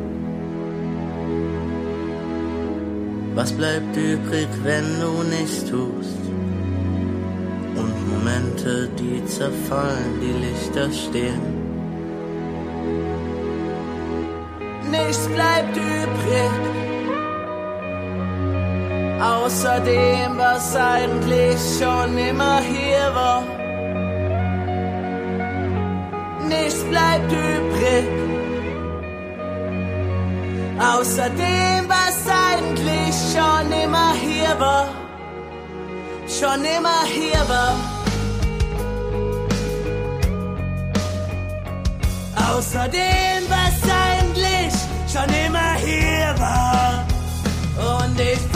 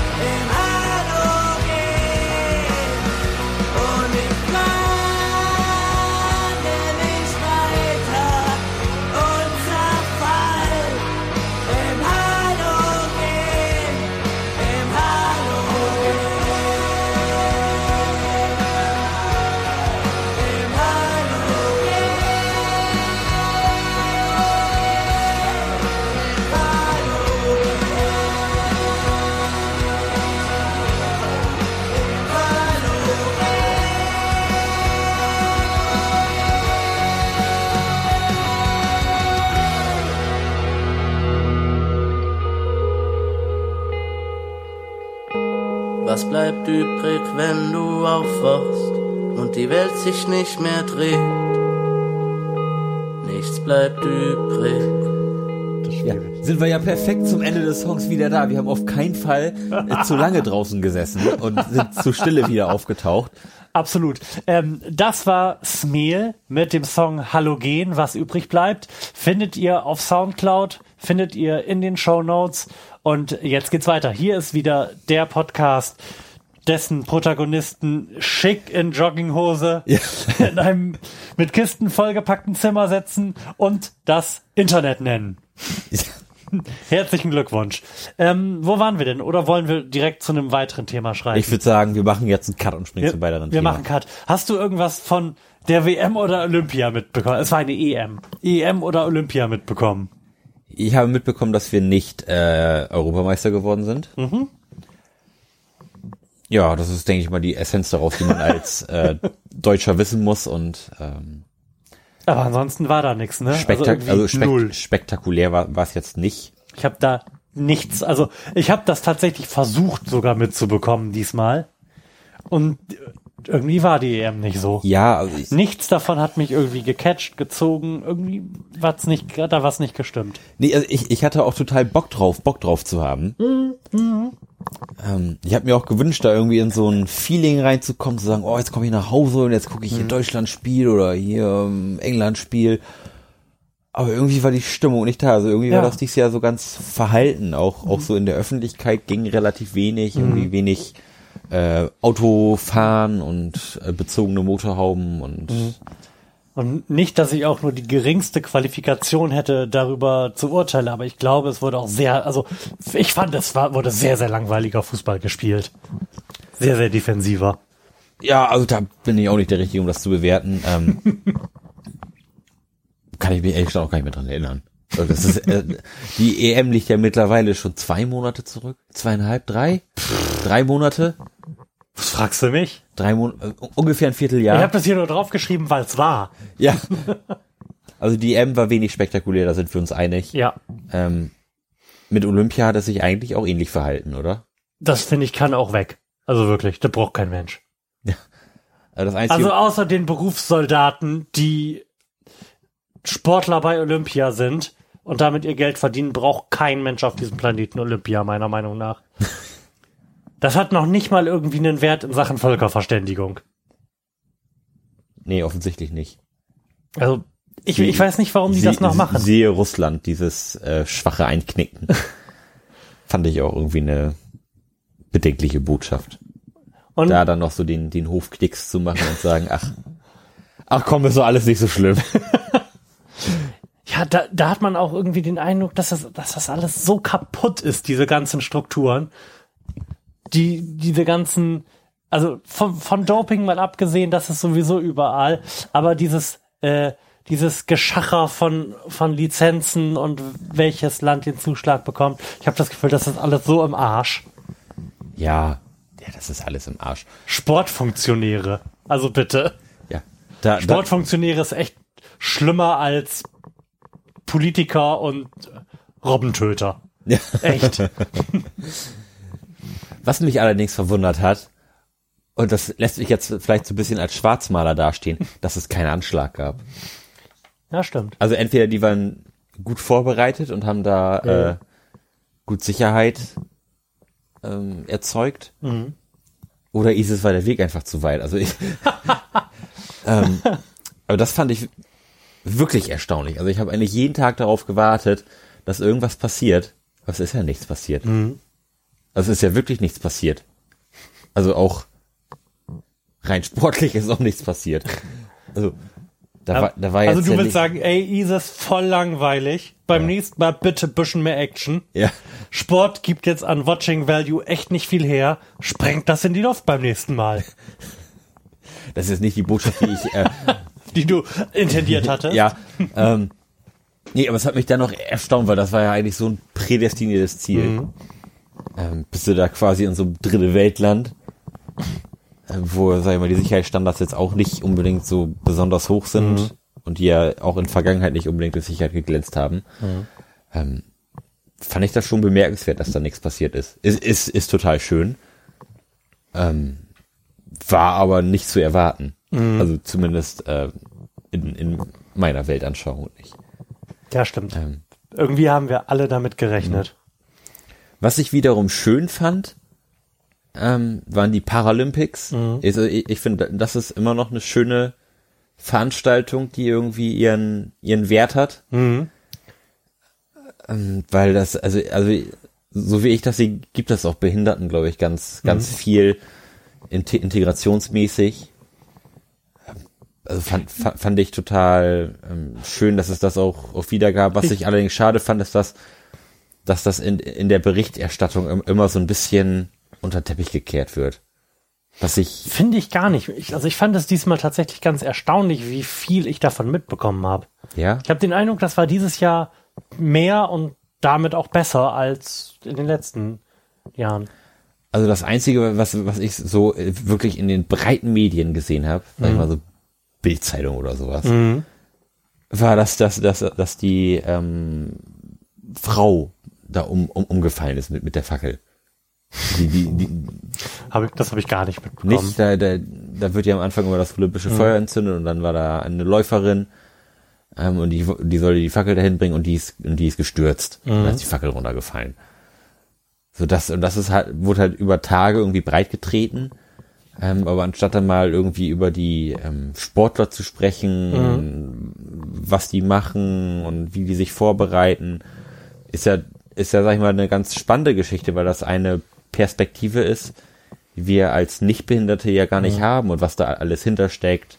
So dass da, da kann man sich ja eigentlich gar, gar kein Bild von machen, so wie, wie die sich vorbereiten. So bei den ganzen, dieser in Anführungszeichen normalen Sportlern, ähm, ist das ja klar, wie die sich vorbereiten. Aber was da für neue Hürden ähm, auf einen zukommen, wenn man irgendwie mit Behinderten trainiert und ähm, was für spezielle Anforderungen die haben und was es da vielleicht auch für ähm, Helfer gibt und ähm, Hilfsgerätschaften, die ja auch da Leuten vielleicht ohne Beine irgendwie das, das Training erleichtert. Das, das wären so Sachen gewesen, die mich da wirklich interessiert hätten, so als, als Blick hinter die Kulissen. Cyborg-Sport. Ja, Ich, ich muss bei den Paralympics immer an äh, Stewie denken Hm? von Family Guy, ja.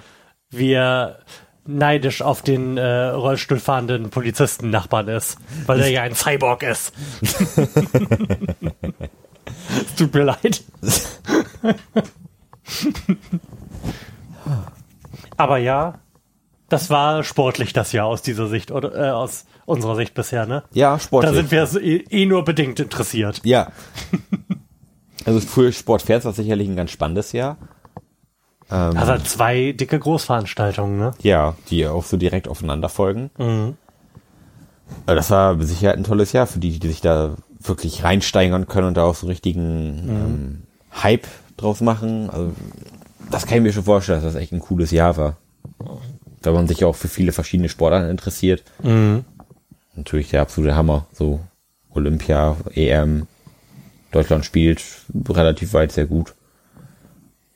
Ist spannend. Auf politischer Ebene war sehr maues Jahr, auch was Olympia angeht. ist Ne? Ähm, ja, mal sehen, wie sich das entwickelt. Es, es steht uns ja jetzt eine WM in Katar bevor, Da was auch nicht eine drüber reden, ne? absolute Katastrophe ist. Da, also da bin ich auf Du kannst, du kannst doch keine, kein Fußballturnier in der Wüste veranstalten. Nee, da bin ich auch ganz gespannt, wie die Spieler das überhaupt mitmachen oder ob da irgendwann einfach einer tot umfällt. Weil ich glaube, bei 40 Grad Fußball Mhm. Ja, aber zu wie spielen, Klima, oder die klimatisieren das. das sind doch offene Ist doch Stadien. egal, das wird doch machbar sein. ja, das, was? Da musst du halt sehr, da musst du halt rundum ganz oben Klimaanlagen bauen, kalte Luft sinkt nach unten. Ich halte das, ich halte das für technisch in den Griff bekommbar. Ja, Und wenn das einer in den Griff bekommt, dann äh, die Millionen Arbeitssklaven in Katar. ja, genau. Diese Klimaanlage hat 2000 Leben gekostet. Ist, glaube ich, keine übertriebene Schätzung, wenn es Nee. sie gibt. Sollte es sie geben? Ja. Aber ich glaube nicht, dass es das gibt. Also das, das, also das hätte einen, glaube ich, schon erreicht als Ja, aber- ab, ab, absolut skurrile äh, Erfindung. Aber ganz im Ernst, Fußball-WM in der Wüste. Das ist echt so ein typischer Fall von This is why aliens don't talk to us. Ja. ja, da muss auch unwahrscheinlich viel Geld geflossen sein. Ja. Man, man, man muss das nur hören, diese Entscheidung, und ansonsten nichts wissen. Man kann Ja. völlig unbeleckt sein in Sachen Funktionärswesen äh, im Fußball und weiß, ah, das war teuer. Ja, Und Ja. ah, das war illegal. ja. Ich, meine, das, das, ich weiß gar nicht, wie die sich beworben haben. Also, wir haben ja einen großen Haufen Sand, keine Infrastruktur und nichts vorbereitet. Ja. Wir würden gerne den WM hier veranstalten. Und dann muss ja irgendeiner gesagt haben, Mann, das ist, das ist aber eine gute Idee. Das machen wir mal. Ja. Also hier, wir haben hier nicht diesen Koffer, nein, nicht diesen Koffer und nein, nicht diesen LKW. Nein, wir haben hier ein Fußballstadion voll Geld. Nehmt euch, was ihr wollt.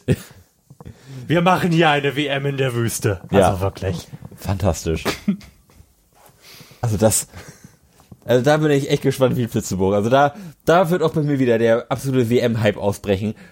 Und ich glaube, ich werde persönlich eine Strichliste führen, wie viele Spieler denn eigentlich umgekippt sind. So, nachdem wir bei 45 Grad 90 Minuten Fußball gespielt haben und wir einfach einen Schlaganfall oder was weiß ich was gekriegt haben, weil es einfach so heiß ist. Oder wenn, wenn sie bluten, kommt nur noch so ein geronnenes Gelee raus oder so, was weiß ich was, weil es einfach so heiß ist. Die müssen das irgendwie klimatisieren, das geht nicht anders. Aber wurde die WM nicht verschoben, dass sie da Im nicht Winter? Im, Winter spielen? Also was bei denen ja immer irgendwie noch 35 Grad sind oder so. Ich habe keine Ahnung. So sehr stecke ich da nicht drin. Ja, Das wäre dann ja für uns, dann können wir schön Public Viewing im Parker machen mit, mit, mit Glühwein. Oh, das, das hätte irgendwie was, finde ich. Public Viewing auf dem Weihnachtsmarkt. Ja, echt. Ja, das ist schön. Ja, ne? Wahnsinn. Wahnsinn. Also das, das ist auch so, so eine Entscheidung, die sich wirklich jedweder Logik völlig entbehrt. Mhm. Also das ist nicht, das ist einfach nicht richtig. Also, ja, und das, das sind halt diese, diese Geldschiebereien, wo es dann am Ende, Ja. wo keiner was von wissen will. Siehe Beckenbauer. Habe ich nicht verfolgt, habe ich wirklich nur als Meldung mitbekommen. Hat mich aber jetzt nur sehr bedingt überrascht. Ver- Was ich aber an der Berichterstattung daran sehr, sehr geil fand, es gab irgendwie zwei Tage, war das mega fett in den Medien und danach nichts mehr. Mhm, stimmt, stimmt. Total geil. Ja. Also Wie hat er das nur hinbekommen? Ja, also da muss ja auch irgendeiner sowas von ein P vorgesetzt haben. Mega gut. Also total geil. Da hab ich auch gedacht, ah, so funktioniert das also. So kriegt man die also wieder ruhig. Ja, echt total gut. Da habe ich ja auch irgendwo Koffer verge- vergessen. In jeder Redaktion. Ja. Koffer, Vergelt und Schnittchen. Ja. ja. So, Leute, was hast du noch auf deinem Zettel da stehen? Oh, ich habe noch total viel auf der, auf der Liste stehen. Aber eigentlich würde ich gerne über was Fröhliches sprechen. Also wir könnten natürlich noch ein bisschen über das Burka-Verbot sprechen. Aber das ist auch nicht besonders fröhlich. Wir könnten über ähm, Scheuers Fußball spielenden Senegalesen sprechen. Auch nicht besonders erfreulich. Hm. Ich wollte die Zeitserie Maschinenraum empfehlen. Ja, erzähl mir mehr davon. Ähm, das ist eine Artikelserie, die es äh, aktuell in der Zeit und auf Zeit.de gibt, wo es um die äh, Digitalisierung und Automatisierung der Gesellschaft geht und was uns da so möglicherweise in Zukunft erwartet. Aus verschiedenen Perspektiven.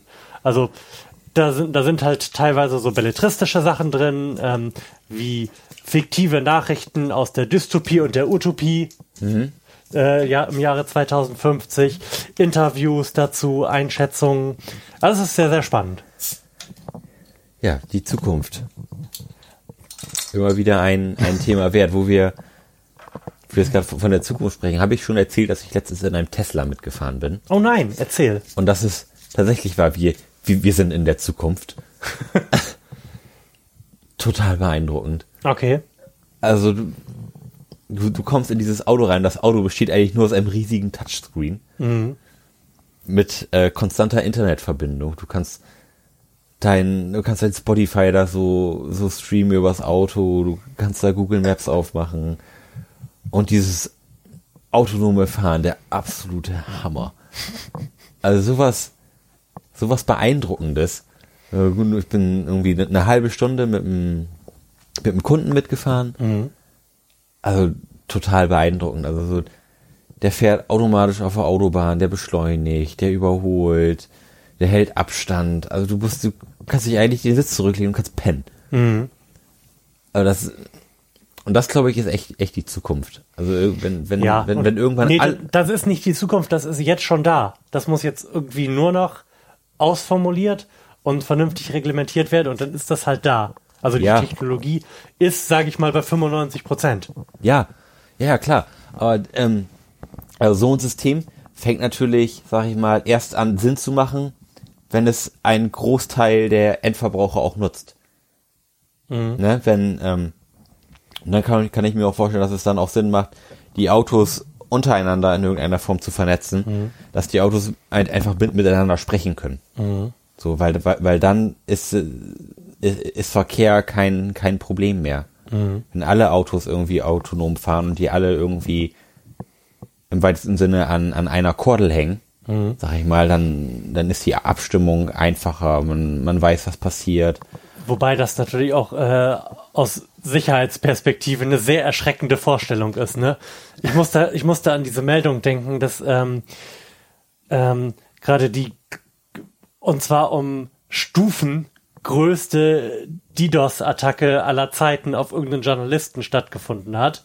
Und äh, die äh, ähm, dieses Botnetz im Wesentlichen aus irgendwelchen Geräten aus dem Internet of Things bestanden hat. Also dann nicht Computer ähm, gehackt wurden und angegriffen haben, sondern halt Mikrowellen und Kameras.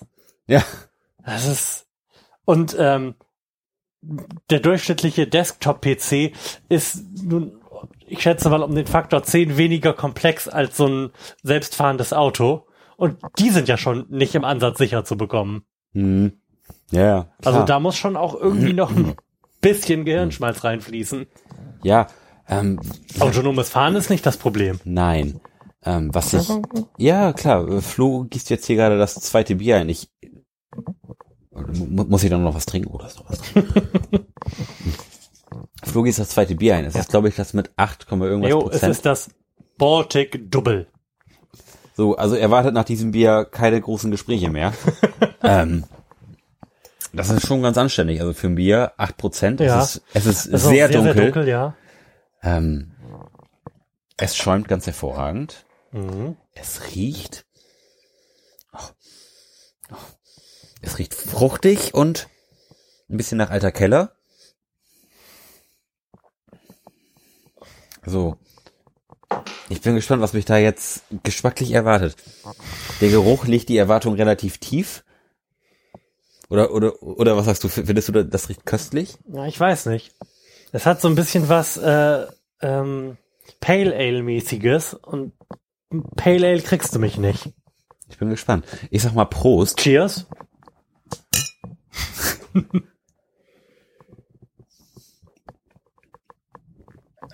Stark. Also stark. Mhm. Also, also vom, vom Geschmack her sehr. Ja. Finde ich, ich finde es aber auch nicht schlecht. Nein. Ich finde, es könnte sowohl Ähm. herber sein, als auch noch mehr Kohlensäure vertragen. Aber es schmeckt nicht schlecht. Mm. Ich finde, das hat einen ziemlich eigenen Nachgeschmack. Mhm. Aber das ist jetzt kein Geschmack, den ich jetzt irgendwie zuordnen könnte. Mhm. Also, ich kann echt nicht sagen, wonach das schmeckt, aber das ist ein ganz eigener Geschmack, Mhm. der, der, der nicht schlecht ist, aber finde ich so ein bisschen alt Der schmeckt. ist sehr, sehr schwer. Ja, Mhm. Es ist äh, das Moschus unter den Geschmäckern. ja, das hast du, glaube ich, ganz äh, treffend analysiert. Also, die hatte Moschus unter den Geschmäckern. Liegt schwer auf der Zunge, Mhm. ist aber irgendwie lecker. Ja. Also, Also tatsächlich ist es eines der leckersten Biere, die ich äh, mit so viel Prozent je getrunken habe. vor allem, also die, die Prozente schmeckt man nicht, finde ich. Nee. Also ich, ich hätte jetzt einfach, weil es so schwer schmeckt, wenn ich äh, hätte raten müssen, schon gesagt, dass das eher ein Bier mit mehr Prozent ist, Ja. aber nicht achteinhalb. Nee, also da- das ist ja so, als hätten wir uns jetzt irgendwie ein Glas mit Grüben voll gemacht. also, also rein, rein von den Prozenten her. Ähm, ja, Ich sehe cool. schon, das also, wird ein lustiger Abend hier. ja, also das ist, also finde ich, ist irgendwie ein spannendes Bier. Also rein, rein geschmacklich. Also hätte ich jetzt ganz anders erwartet. Gefällt mir als- auch sehr, sehr ich, gut, ähm, wirklich. gerochen habe. Also, ja, auch, auch wenn ich jetzt nochmal hier. Also das riecht wirklich sehr unerfreulich. Also das muss man einfach mal so sagen. Und das, also die, die, dieser Unterschied zwischen riechen und, und, und so wie es schmeckt, der ist, finde ich, echt enorm. Mhm. Also gerade der, der Nachgeschmack, der jetzt erst so langsam abklingt, ist schon eine, schon eine starke Nummer. Also im, im wahrsten Sinne des Wortes jetzt. Und wenn ich das mal so gegen das Licht halte, sieht das aus wie Kaffee. Stimmt. Also sehr, sehr trüb, ne? Ja, also se sehr, sehr trüb. Sieht aus wie Kaffee mit einem ganz kleinen Rotstich drinne, Mhm. würde ich jetzt mal sagen. Ähm, Hat sehr, sehr wenig Schaum. Wenn es dann erstmal weg ist, ne? Also Hatte aber ja auch eben sehr wenig schon beim Einschütten. und daher ist echt leckeres Bier. Oder, ja, Hätte ich nicht gedacht. Ja, Nee. cool, cool. ja, echt coole, coole Geschichte. Ähm, Wollen wir über Pokémon reden? Moment, worüber haben wir denn vorhin noch geredet? Wir waren noch bei selbstfahrenden Autos. Bei von Autos genau. aber da, darüber reden wir in jedem zweiten Podcast. genau, jetzt habe ich aber gerade noch mal einen ganz interessanten Artikel gelesen, Okay. der sich mit der Ethik Ja. bei selbstfahrenden Autos auseinandersetzt. Ja. Was finde ich Äh, da gab es ein, ein sehr, sehr spannendes Feature zu, ähm, ich glaube, von D-Radio Schlag mich tot wissen oder so. Ähm, mit dem Titel Das Ende des menschlichen Faktors oder so. Mhm. Wenn ich es finde, werfe ich es auch noch mal in die Shownotes. Aber Ja. erzähl du. Also ich meine den Artikel, ich glaube ich den in der, in der FAZ oder oder im im, im Spiegel. Ähm, da ging es auch auch darum, was was soll das Auto machen, Mhm. wenn ein Unfall unvermeidlich ist? Ja. Gut, das Ist, sagt wieder Edge Cases, aber ja, aber Klar. aber auch auch das wird sicherlich Ja. äh, des öfteren vorkommen. Und da ist die Frage, was was wird gemacht? mhm. Fahre ich in das Auto vor mir rein Mhm. und gefährde den Fahrer? Oder fahre ich in die Menschentraube rein und gefährde den Fahrer weniger? Mhm. Was mache ich? Mhm. Ist der Fahrer wichtiger oder ist die Menschentraube wichtiger? Mhm. Oder ein Unfall ist unvermeidlich. Fahre ich in den Rentner rein oder fahre ich das Schulkind um? Mhm. Das sind ja alles äh, Entscheidungen, die in irgendeiner Form definiert sein müssen. Mhm.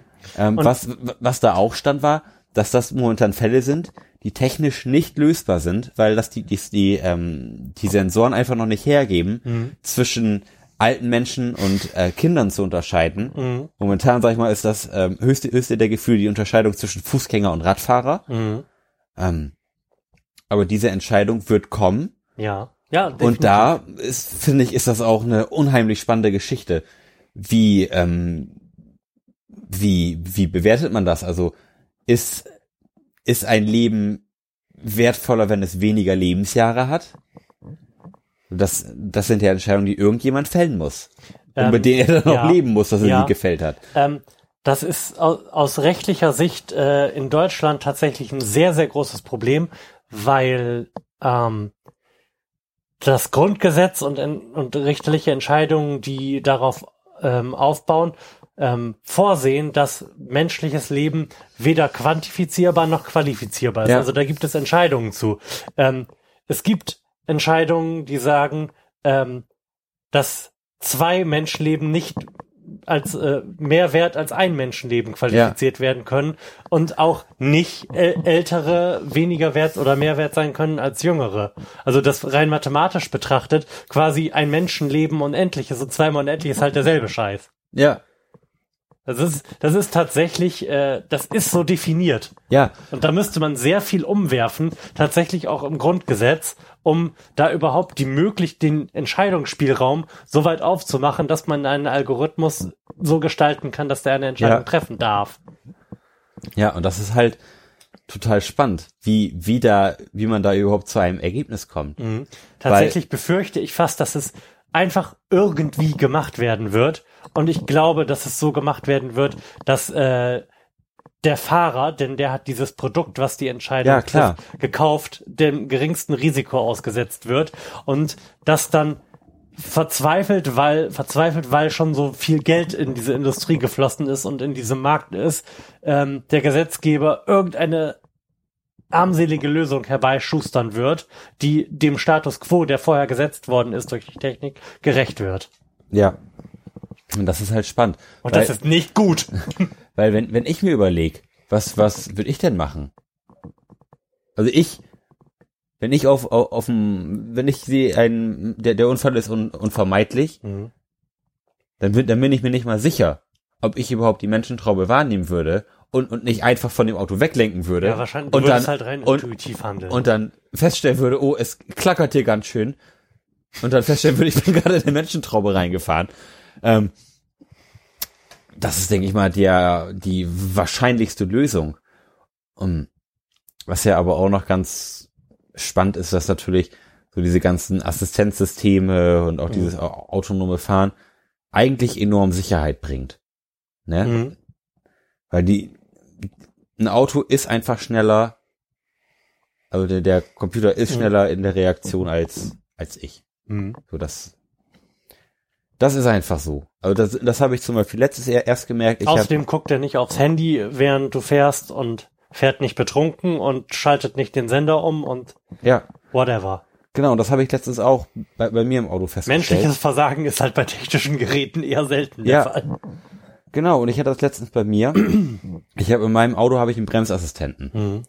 Und ich bin über eine Kreuzung gefahren und mir hat einfach einer die Vorfahrt genommen. Also der, der ist links Mhm. ab, abgebogen, obwohl ich, obwohl ich halt ähm, Vorfahrt hatte. So. Und hätte mein Bremsassistent nicht gebremst, ich wäre ich wär so reingefahren. Mhm. Also als, als ich im Inbegriff war zu bremsen, war das Bremspedal schon bis zum Anschlag durchgedrückt. also das ist so beeindruckend, wie, wie, wie schnell das geht und auch mit was für einer ähm, Treffsicherheit e- eigentlich. Also es war, es war, ähm, die, die Sonne stand ga- ganz tief, es war sehr hell. Also es hat also extrem geblendet und dass da ein Auto, das so die Möglichkeiten hat, das zu äh, messen und dann auch, auch entsprechend schnell zu reagieren, finde ich sehr beeindruckend. Mhm. Na, weil da, da muss ja auch irgendwo die, die Sensoren sein, dass nicht ein, einfach ir irgendwas als Hindernis gesehen wird und ich einfach fahre und plötzlich macht mein Auto einfach random eine Vollbremsung, weil er irgendwas, ge- weil ein Blatt vorbeigeflogen ist oder was weiß ich was. ne? also, Ein gefährliches Blatt. ja, also das sind ja alles Fälle, die in irgendeiner Weise berücksichtigt worden sein müssen. Und das fand ich schon extrem beeindruckend, wenn ich mir vorstelle, dass das irgendwann auf das komplette Auto übertragbar ist, dass ich mich irgendwann einfach nur noch reinsetzen muss, die Augen zumachen kann und mein Auto irgendwann ein Geräusch macht und ich da bin, wo ich ankommen will. Mhm. Sehr beeindruckend und eine glaube- ich tolle, glaube- tolle Zukunft. Ich glaube, weil, wenn das so weit ist, dann wird's auch nicht mehr dein Auto sein. Dann rufst du dir halt ein Auto, was selbstfahrend zu dir hinfährt und dich dann irgendwo hinbringt. Möglich. Möglich. Total, klar. Ähm, was aber auch das Schöne daran ist, je mehr man sich auf so autonomes Fahren verlässt, mit desto weniger Arschlöchern, äh, muss man einfach Mhm. sagen, desto weniger Arschlöchern muss, mich, muss ich mich im Verkehr rumschlagen. Mhm. Ich bin Fahrradfahrer, wem sagst du das? Ja. Und ich fahre wirklich viel Auto und auch viel Auto auf Autobahn. Und wie viel rücksichtslose Fahrer rumfahren, man macht sich ja gar kein Bild. Also da, da müssen wir eigentlich mal einen Trucker einladen und mal den so sein very best of erzählen lassen. was, was da so alles passiert, also so viel rücksichtslose Fahrer, man, so als Otto-Normalfahrer macht man sich da vielleicht kein Bild von, aber wenn man viel fährt, wie rücksichtslos teilweise gefahren wird und auch mit, mit wie viel ähm, in Kaufnahme ähm, des Risikos für andere Mhm. da gefahren wird, finde ich immer wieder erschreckend. Also da wird ja wirklich darauf gesetzt, der andere reagiert schon. Mhm. So. So mit rechts überholen, dann plötzlich ausscheren, mit allem drum und dran. Also da, total krank. Und wenn diese ganzen Faktoren ein, einfach ausradiert sind, Mhm.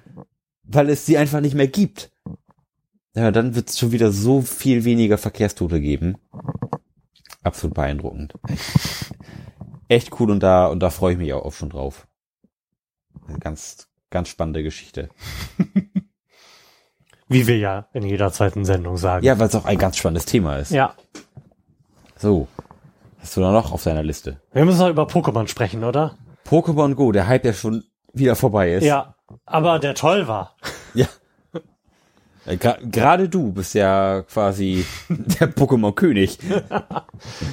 ich, ich fand's einfach, also jetzt völlig mal unabhängig davon, dass das für mich das perfekte Spiel ist, ich sowieso gern laufe und grinde, ähm, hat mich das unfassbar fröhlich gemacht, durch die Stadt zu laufen und eine Menge an Menschen zu sehen, die da einfach rumlaufen und den gleichen Blödsinn machen und vor allem auch so viele Jugendliche zu sehen. Mir war nicht bewusst, dass es in dieser Stadt so viele Jugendliche gibt.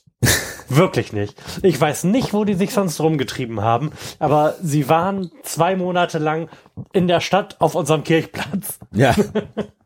Und haben die drei Pokestops abgefarmt. und haben die drei Pokestops abgefahren.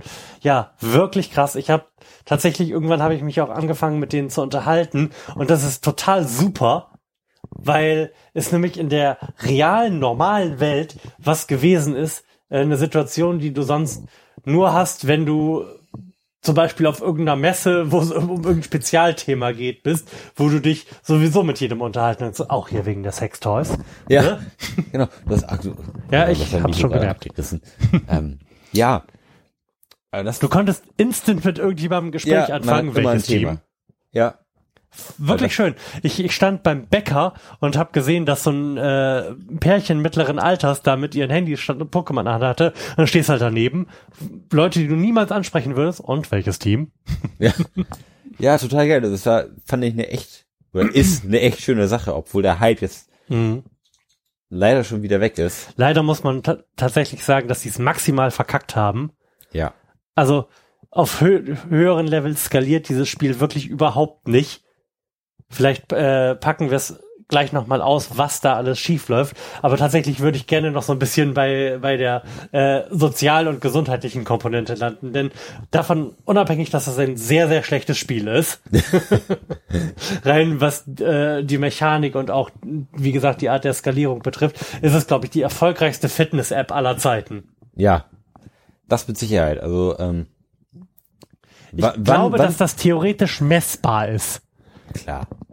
Die in, in Gesundheitsdaten der Bevölkerung, dass es da einen kleinen Pfer irgendwo gibt bei irgendwas. Sicherlich. Und das ist sicherlich auch am, am Umsatz der Innenstädte ähm, messbar. Mhm. Ähm, was ich aber auch irgendwie ganz, ganz toll fand, so wann, wann hat eine Handy-App einen schon mal aktiv nach draußen getrieben? Also Mhm. wie, wie kann das passieren? Also, Pokémon hat da halt irgendwie so total den Zeitgeist getroffen. Mhm. Man hat irgendwie sowieso gerade so eine kleine Retrowelle gehabt, so Mhm. alles kommt, kommt irgendwie wieder und Pokémon war ja sowieso nie out.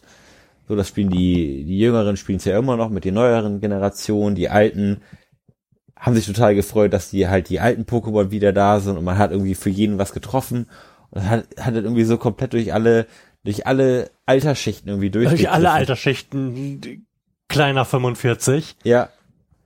Total spannend gewesen. Mhm.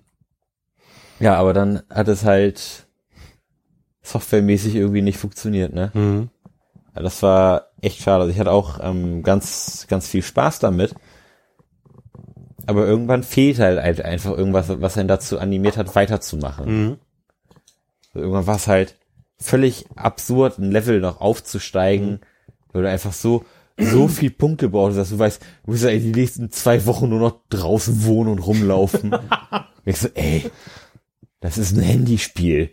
Mhm. Und dann Also- hat dann irgendwie die, irgendwann die Motivation einfach zerhackt. Mhm. Also ich bin ja leveltechnisch deutlich weiter gewesen als du. Ich spiele ja nur nicht mehr weiter, weil ich mein Handy kaputt gemacht habe.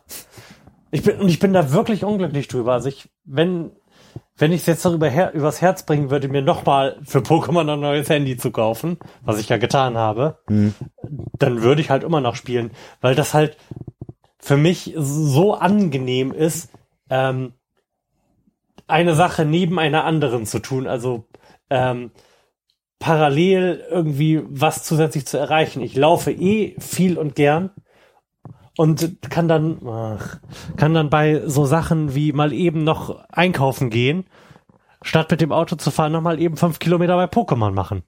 Ja. Das, also ich würde das nach wie vor total gerne tun, aber ich kann es nicht, weil ein dummes Kind mich angerempelt hat und mein Handy runtergefallen ist und ich zu dumm war, mir eine Schutzhülle zu besorgen rechtzeitig. Wie unerfreulich. Das ist wirklich sehr unerfreulich. Was auch unerfreulich ist, ist der Umstand, dass offensichtlich mein Headset gerade den Geist aufgibt und das Mikrofon ständig abfällt. Wenn du dich in der Lage siehst, äh, einen einminütigen Monolog darüber zu führen, wie dieses Pokémon denn funktioniert und was dabei deiner Meinung nach nicht funktioniert, würde ich mir eben mein Standmikrofon anschließen. Top. Die, Die Wette, Wette gilt. Also von Pokémon hat ja jeder schon mal gehört. Wir wollen ja alle ganz gerne, wie auch damals in den späten 90ern und frühen 2000ern, alle Pokémon fangen. Damals, als ich groß geworden bin, waren es noch 150. Das sind auch die mit einigen Abzügen, die auch in Pokémon Go jetzt in der ersten Generation vorhanden sind. Und dabei geht es halt darum, wir laufen quasi ähm, auf, eine, auf, auf, auf einer Karte, die halt uns unserer Welt entspricht, die halt auch von irgendeiner Kartendatenbank kommt. Und auf dieser Kartendatenbank sind halt verschiedene ähm, Pokestops, also das sind kleine Stops, wo man hingehen kann. Man dreht ein kleines Rädchen, da wird einem äh, ein Titel zu dem Ort gegeben und man kriegt dann irgendwelche Items, also seien es Pokebälle oder irgendwelche Tränke oder irgendwelche Lockmodule, mit denen man Pokémon anlocken kann. Und wenn man ein bisschen Glück hat, dann taucht, wenn man rumläuft, ein Pokémon auf, das kann man dann fangen. Und je mehr man fängt und äh, geht, erreicht man gewisse ähm, äh, Punkte und man steigt ein Level auf. Und das Problem ist halt, je weiter man ein Level aufsteigt, desto größer wird die Zahl der zu erreichenden Punkte. Und wenn man halt, sagen wir, bei Pokémon irgendwas bei Level 25 war, dann hast du halt eine absurd hohe Zahl an Punkten gebraucht, die jenseits von Gut und Böse war, sodass dann eigentlich für den Otto-Normalspieler die Motivation, noch weiter zu spielen, absolut gegen Null tendiert hat. Weil du wusstest, wenn ich jetzt ein, ein Level höher will, brauche ich jetzt anderthalb Monate. Und dann hast du halt einfach keinen Bock mehr. So, Florian testet gerade sein Mikro, was sagt es? Ich bin wieder am Start. Du hörst mich, Wieder am oder? Start. Amazing. Profis am Werk, Alter. Und du als alter Pokémon-Profi, wa- was sind dir denn für ähm, Hinderlichkeiten aufgestoßen? Ähm, das Problem ist äh, am Ende, finde ich, gar nicht mal so, dass es, dass du viel zu viele Punkte brauchst, sondern dass es ähm, nur eine Möglichkeit gibt, Punkte zu, also sinnvoll viele Punkte äh, anzusammeln. Und das ist halt Pokémon zu entwickeln, die du gefangen hast. Und dabei ist besonders ärgerlich, dass ähm, jedes Pokémon, egal wie toll oder selten es ist, dieselbe Anzahl Punkte dir bringt, wenn du es entwickelst. Was dazu führt, dass du im Wesentlichen damit beschäftigt bist, die häufigsten Pokémons einzusammeln, weil du von denen am wenigsten brauchst, um sie zu entwickeln. Das bedeutet, die langweiligsten, uninteressantesten Pokémons sammelst du ein, damit du im Level aufsteigst. Ist, wenn du gerade nicht genug Pokebälle hast zum Beispiel, hast du nicht das geringste Interesse daran, irgendwie ein spannendes, tolles, neues Pokémon einzusammeln, weil es dich leveltechnisch nicht weiterbringt. Ja. Das greift sehr, sehr schlecht ineinander da, dieses System aus ähm, einerseits Pokémon haben, damit sie kämpfen können und Pokémon einsammeln, um leveln zu können. Ja. Ja, das stimmt. Mein Ganz, ganz so weit bin ich nie gekommen. Mein höchstes Level war 20. Und ähm, dann hatte ich auch schon keinen Dann Bock hast mehr. du, glaube ich, ein Drittel der äh, Experience, die ich jetzt am Ende hatte, gesammelt. Genau, und da hatte ich schon keinen Bock mehr, weil ich so viel hätte laufen müssen Mhm. und Pokémon fangen müssen, um noch ein Level höher zu kommen. Es skaliert halt einfach Ja. alles nicht. Alle Pokémon bringen das Gleiche, egal auf welchem Level, egal wie schwer sie zu fangen sind. Und auch am Ende bringt dir, äh, bringt dir Laufen, egal welche Strecke, immer noch das Gleiche, was viel zu wenig dann am Ende für dein Level ist. Mhm. Und dann habe ich ja gesagt, ach, ach scheiß drauf. Und dann habe ich einen Bot angeschmissen, der einfach mal ein bisschen im Central Park Mhm. gefarmt hat, was auch unfassbar gut funktioniert hat. Also der hat ähm, levelmäßig, wo man absurd viel ähm, Experience gebraucht hat, hat er, glaube ich, so an, anderthalb Stunden gebraucht, um irgendwie von Level 20 auf 21 zu kommen, was Mhm. Völlig unrealistisch ist. Ja, absolut. Ähm, schlussendlich war ich irgendwann Level 28. Level 28, nee, Level 29 bin ich, glaube ich, äh, bevor war- mein Handy kaputt gegangen ist geworden. Und ich war irgendwann Level 28, nachdem ich den Bot irgendwie anderthalb Tage lang im Central Park hab farmen lassen. so, dann wollte ich mal wieder auf dem Handy aufmachen. Ja, war ich leider gebannt. Völlig überraschend. Ja, total. Da habe ich gedacht, ach, scheiß drauf. Und dann habe dann hab ich Pokémon Go gelöscht. Da hatte ich auch keinen Mhm. keinen Bock mehr, weil auch einfach die Motivation nicht mehr da war. Man hat im- Endeffekt immer, immer dasselbe gemacht. Ja. Es gab nichts Neues mehr zu entdecken. Es hat sich halt irgendwie nur noch, wie du sagst, so hochskaliert und das ziemlich schlecht, Mhm. so dass ich halt nicht mehr den Nutzen gesehen habe, irgendwie da noch richtig Spaß mit zu haben. Und da habe ich gesagt, ach, nee, lass ich mal sein. Mich hat dann am Ende tatsächlich noch motiviert, dass es, ähm, was du gar nicht erzählt hast, ja Arenen gibt in dem Spiel. Also an bestimmten ähm, besonderen Plätzen in der realen Welt gibt es äh, auf deinem Handy dann, wenn du da bist, die Möglichkeit, eine Arena einzunehmen, was dir wieder ähm, Punkte und Ingame-Währung und sowas bringt. Und ähm, genau da, wo ich jetzt hingezogen bin hier, gibt es fußläufig in fünf Minuten zu erreichen eine Arena. Und dann hatte ich natürlich den Anspruch, dass das möglichst 99,9 Prozent aller Zeit meine Arena ist. das hat ganz gut geklappt tatsächlich, bis ich das nicht mehr spielen konnte. Ja. Das war auch schön, dann hatte man nämlich Erzfeinde. Also mein Erzfeind ist Kalle vom Land, der gelegentlich versucht hat, mir diese Arena abzuluxen. ja. Aber nicht geschafft hat. Ja, du, natürlich, du schaffst es ja ab und zu, den dann einzunehmen. Dann sehe ich, mein Pokémon ist wieder weg aus dieser Arena und weiß, ich muss da wieder hin und den da rausschubsen. Ja, es war ein echt, oder ist ein echt cooles Konzept, muss aber irgendwie noch weiter ausgebaut werden. Ich finde Ja. gerade so, der soziale Aspekt ist da total schwach. Ja. Ob, ob, ob, obwohl Ja. es eigentlich eine Steilvorlage ist, was total Unbedingt. Soziales daraus Ja. zu machen. Es Die Möglichkeit, Pokémon wäre- zu tauschen. Oder Es wäre so einfach gewesen, ähm, allein wenn man ähm, die Anzahl der Punkte oder die Stärke oder was auch immer irgendwie skaliert hätte, ähm, damit, wie viele Leute gerade an einer Arena kämpfen. Ja, Das hätte dazu geführt, dass von verschiedenen Teams sich jeweils viele Leute an einem Platz gesammelt hätten, um da gleichzeitig irgendwas zu tun. Das Ja. wäre ein mega sozialer Aspekt gewesen und es wäre sehr, sehr einfach gewesen, das zu machen. ja, oder man hätte irgendwie, sag ich mal, so eine Art ähm, Clansystem ein, eingeführt, dass man sagt, man, man kann mit zehn Leuten in eine Gruppe gehen und wenn man zusammen un, unterwegs ist, dann kriegt man, was weiß ich was, doppelte Er- Erfahrung oder was Ja, weiß ich ja. was. Irgendwie sowas, dass man so diesen so sozialen Aspekt, der wirklich absolut auf der Hand liegt, Mhm. ähm, dass man den einfach, einfach besser nutzt. So ist man in der Regel alleine rumgelaufen und hat mal mit Leuten gesprochen, klar. Aber wenn man irgendwie noch Teamaufgaben hat, wo man vielleicht sogar mit anderen Leuten mal sprechen muss und vielleicht mal, Um sich abzustimmen. ja, oder dass, dass vielleicht irgendwie, dass man auf dem einen Display was hat und der andere hat was anderes auf dem Display, aber muss das zusammen haben, dass man vielleicht einfach mal miteinander sprechen muss, um zusammen zur Lösung zu kommen. Das wäre, finde ich, ein total geiles System, um die Leute einfach ein bisschen weiter zusammenzubringen. Und du stehst hier schon in den Startlöchern mit dem dritten und letzten Bier.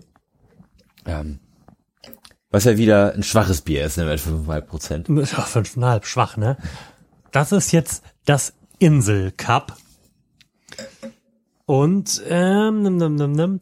das ist ein obergäriges, seltenes Bier, gebraut, abgefüllt, flaschengereift in der Rügener Inselbrauerei, wie vermutlich alle anderen. Ähm, und, oh, Bierstil Eigenkreation der Inselbrauerei. Oh. Ah, Jetzt sind wir gespannt. das ist erfrischend, trocken, cremig, röstig. Cremig. Ein cremiges Bier, wir sind gespannt. Bei cremiges Bier muss ich irgendwie an Guinness oder so denken. Das Ja. halt sehr viel Schaum hat. Ja. Ich bin jetzt ganz gespannt. Also die ähm, anderen beiden Biere haben mir beide sehr gut geschmeckt. Ja, das war super, ne? Wobei nur eins von beiden gut gerochen hat. Mhm.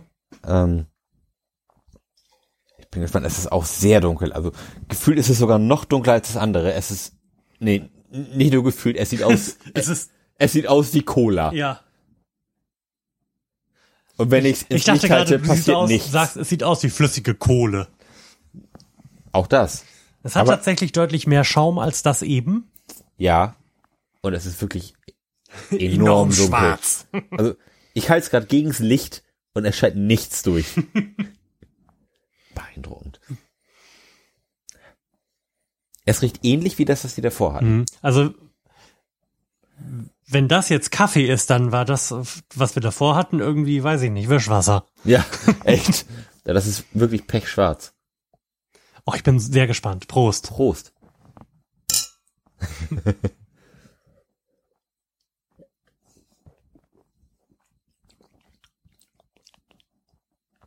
Das finde ich, glaube ich, noch leckerer als das davor. Ja, hat, Das ist weniger intensiv. ja, genau. Es, es hat weniger Geschmack an, an sich Mhm. und es hat vor allem auch weniger Nachgeschmack. Ja. Also das ist recht schnell wieder weg. Also wenn ich jetzt habe, habe ich nur noch so einen Hauch Nachgeschmack. Wo- wohingegen das andere relativ lange sehr, sehr präsent war. Mhm. So das, das also äh, ich finde, es riecht sehr ähnlich Ja. zu, zu dem davor. Aber es schmeckt wieder ganz anders, ne?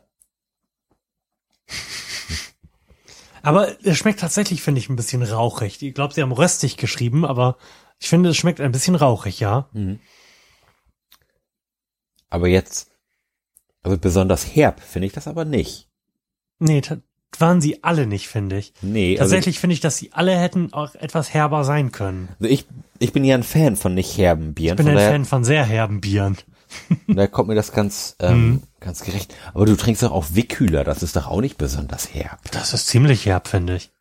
Nee, so Becks oder so finde ich herb. Also Becks, Becks hat, finde ich, unerfreulichen. Okay, wir haben, wir haben unterschiedliche Vorstellungen davon, was herb ist. Becks, finde ich, ist äh, süße Plörre. Jever finde ich relativ herb. Ja. Und Wickhüler ist irgendwo dazwischen. An einem perfekten Spot. Also Wickhüler ist, ist, ist auch mein Lieblingsbier, weil es ähm, verhältnismäßig weniger Kohlensäure hat als zum Beispiel Becks. Hm? Ähm, ansonsten trinke ich Heineken auch gerne, weil das noch weniger Kohlensäure hat als Wickhüler. ähm, und ich nicht so gut auf, auf Kohlensäure klarkomme. Ich habe dann immer einen Blähbauch, immer die ganze Zeit irgendwie ein bisschen Dr- Druck auf den Kasten so nach oben raus. und ähm, da passen Wickhüler oder auch ein Heineken eigentlich immer ganz gut rein. Und die, ähm, die drei Biere, die wir heute hatten, die spielen da eigentlich auch ganz gut rein. Also die sind auch alle nicht so Kohlensäure geschwängert. Also die Rügener Inselbrauerei ist da, die hat jetzt einen neuen Fan in dir. Würde ich schon sagen. Also, ähm, wenn ich das mal wieder sehe, wo ist das denn eigentlich her?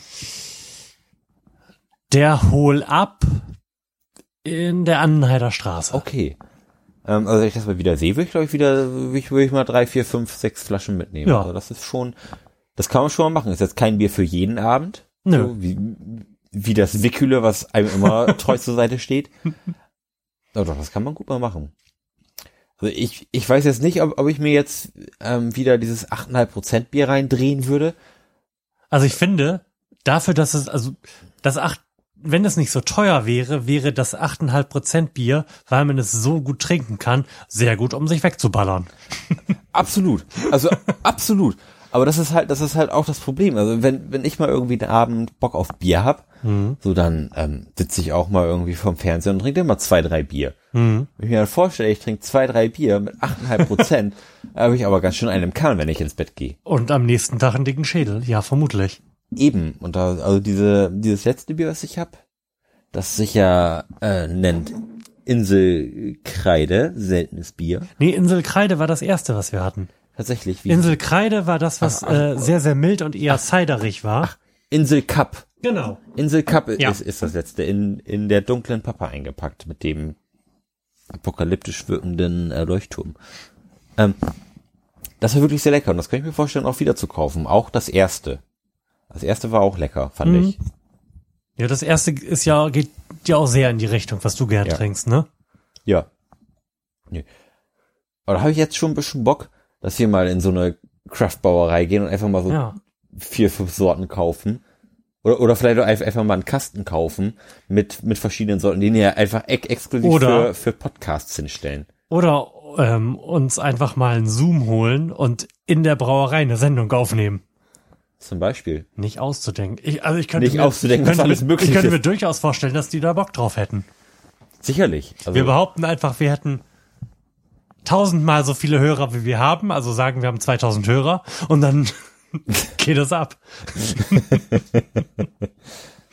Das glaube ich auch, dass das, ähm, das sicherlich in, in dem Sinne, dann, dann könnte ich vielleicht auch so eine kleine ähm, anschließende Bildreportage dazu machen. Dann hat man ein, ein, ein Audio- und ein Bildbeitrag. Vielleicht müssen wir ja nicht direkt in eine Brauerei gehen, aber wir können ja vielleicht erstmal in einen Craftbeer-Laden gehen. Ja, aber auch, auch die haben ja irgendeine, Ja. irgendeine Geschichte zu erzählen. Ja, eben. Ähm, was ja sicherlich, denke ich, auch gerade bei den verschiedenen Biersorten sicherlich ganz spannend für den einen oder Mhm. anderen Hörer sein könnte. Wenn man so ein bisschen in der Craft-Bier-Szene ist oder auch irgendwie Bock auf verschiedene Biere hat, ist das, glaube ich, was ganz Fantastisches. Ja, Vielleicht sollten wir das mal in Angriff nehmen, dass wir uns mal einen Zoom, super Idee. dass wir uns mal einen Zoom kaufen und einfach mal Ja. den Craft Beer Ladens, Laden unseres Vertrauens ansprechen und mal gucken, was passiert. Auf so ein Das sollten wir tun. Feierabendbier und dann mit der Bahn zurückfahren. Ist alles möglich. Ja. Fantastisch, das machen wir. Also, wenn ihr beide da Lust drauf habt, dann schreibt uns doch. Und wenn ihr da keine Lust drauf habt, dann schreibt uns und wir machen es trotzdem. Ja. Hm. Wollen wir noch mal einen Song einspielen, bevor wir Ja, so den letzten... unbedingt. Wir haben, wir haben ja noch einen. Genau. Ich hoffe, dass ich auch jetzt da wieder die richtige Taste erwische. Und ich glaube, da ist für die Ansage Äh, Mein Lars, Kollege hier, der Lars Richtige. zuständig. Und zwar, ähm, ohne jetzt hier ganz äh, dominant hier meine Eigenwerbung ein einzubringen. Das ist ein Song von meiner Band Long Road to Ruin. Den haben wir letztes Jahr im Mai rausgebracht, haben dazu ein Musikvideo und der Song nennt sich I Am the Enemy. Viel Spaß damit.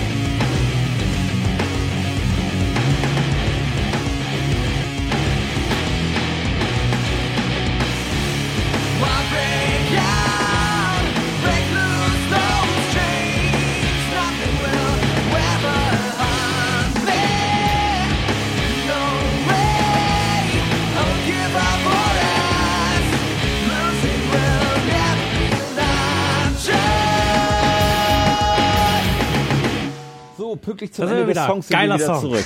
Geiler Song. Ja. Auch jetzt haben wir natürlich nicht die Pause überzogen. Nicht, nicht ein Hauch. Nee, also genau richtig wieder angekommen. Es gibt hier praktisch keinen Schnitt in dieser Sendung. Absolut. Ähm, wollen wir zum letzten Block auf meiner Liste schreiten, den ich mit Unterhaltung betitelt habe? Also da fiel tatsächlich auch schon Pokémon rein. Da habe ich auch Ausrufezeichen hintergemacht. Mhm. Drei. Daran erkennt man den AfD-Wähler. Ähm, aber da wollte ich so Dinge unterbringen, die wir coolen Podcast-Hipster so äh, geguckt, erzählt, gesehen haben. Also welche Serien wir geschaut haben, welche Filme uns beeindruckt haben, Musik und sowas. Ja. Ne? Äh, gezockt haben, ich zock ja nicht, aber du vielleicht. ja. Du du zockst nicht mehr. ne? Also, Es gab ja auch ganz andere Zeiten. Ja, naja, ich habe früher ganz viel gezockt, dann habe ich äh, sehr lange nicht gezockt, beziehungsweise ähm, nachdem ich allgemein nicht mehr gezockt habe, habe ich ja quasi nur noch MOBAs gespielt, Mhm. also Dota, Hon und sowas. Mhm.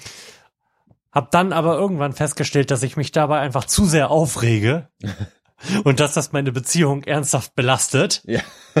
wenn ich bei 20 Minuten Spielen 10 Minuten mich aufregen und rumschreien muss Mhm. und habe damit dann aufgehört und dann tatsächlich habe ich dann immer mal so ganz kurze Phasen sehr intensiver Art gehabt zwischendrin, wo ich dann Diablo gesuchtet habe mal wieder, Mhm. so zwei Monate, acht Stunden am Tag und jetzt kürzlich Grim Dawn und das war's dann aber auch. Mhm. ja. Was, Spiele bin ich momentan auch nicht im Bilde. Ich auch so wenig Zeit hatte. Also ich habe Doom angespielt und habe es auch vor zu beenden, weil es wirklich eine ganz fantastische Hommage an die alten, Mhm. an die alten Shooter ist und auch echt cool gemacht ist und gut aussieht und sich auch einfach cool spielt. Also das macht total viel Spaß. Das spiele ich auf jeden Fall noch zu Ende. Und ansonsten habe ich von der Spielelandschaft dieses Jahr nicht viel mitgekommen, außer dass No Man's Sky nicht gut ist. Ja, stimmt.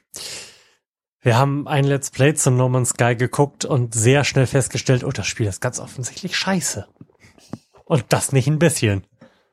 Und dafür, dass es ja ein Vollpreistitel gewesen ist, Hm. der ja auch sehr, sehr erfolgreich war, müssen wir annehmen, dass sehr, sehr viele Spieler sehr enttäuscht gewesen sind. Mhm. Und ich, also wenn ich dafür 60 Euro ausgegeben hätte, wäre ich ernsthaft wütend gewesen. Ja, ich habe jetzt auch gra- gerade gelesen, auf PC Games, glaube ich, dass die ähm, Zahl der Spieler seit, seit Release um 99 Prozent zurückgegangen ist. es gibt momentan irgendwie noch so 2000 aktive Spieler oder so. das, Das ist auch echt kein Wunder.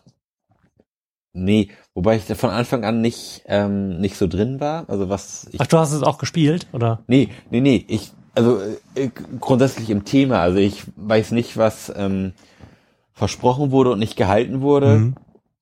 Ich weiß nur, dass es einiges war.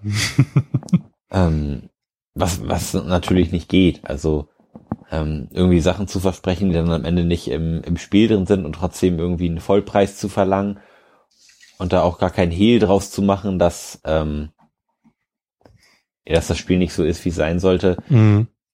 finde ich schon sehr grenzwertig. Ja. Ähm, also das finde ich ist auch ähm, ganz nah an, an Betrug dran. Nee, ich glaube, also bis auf den Multiplayer-Modus, der versprochen war, war tatsächlich alles drin. Es war halt einfach nur alles sehr schlecht. Das kann ich nicht beurteilen. Ähm, gut, der Multiplayer-Modus, Also schon ein bisschen traurig, aber also ist, Hey. äh, gibt es nicht einen Multiplayer-Modus? Also ich weiß nicht, ob der vielleicht per Patch nachgereicht wurde, aber nach allem, was ich gehört habe, nicht.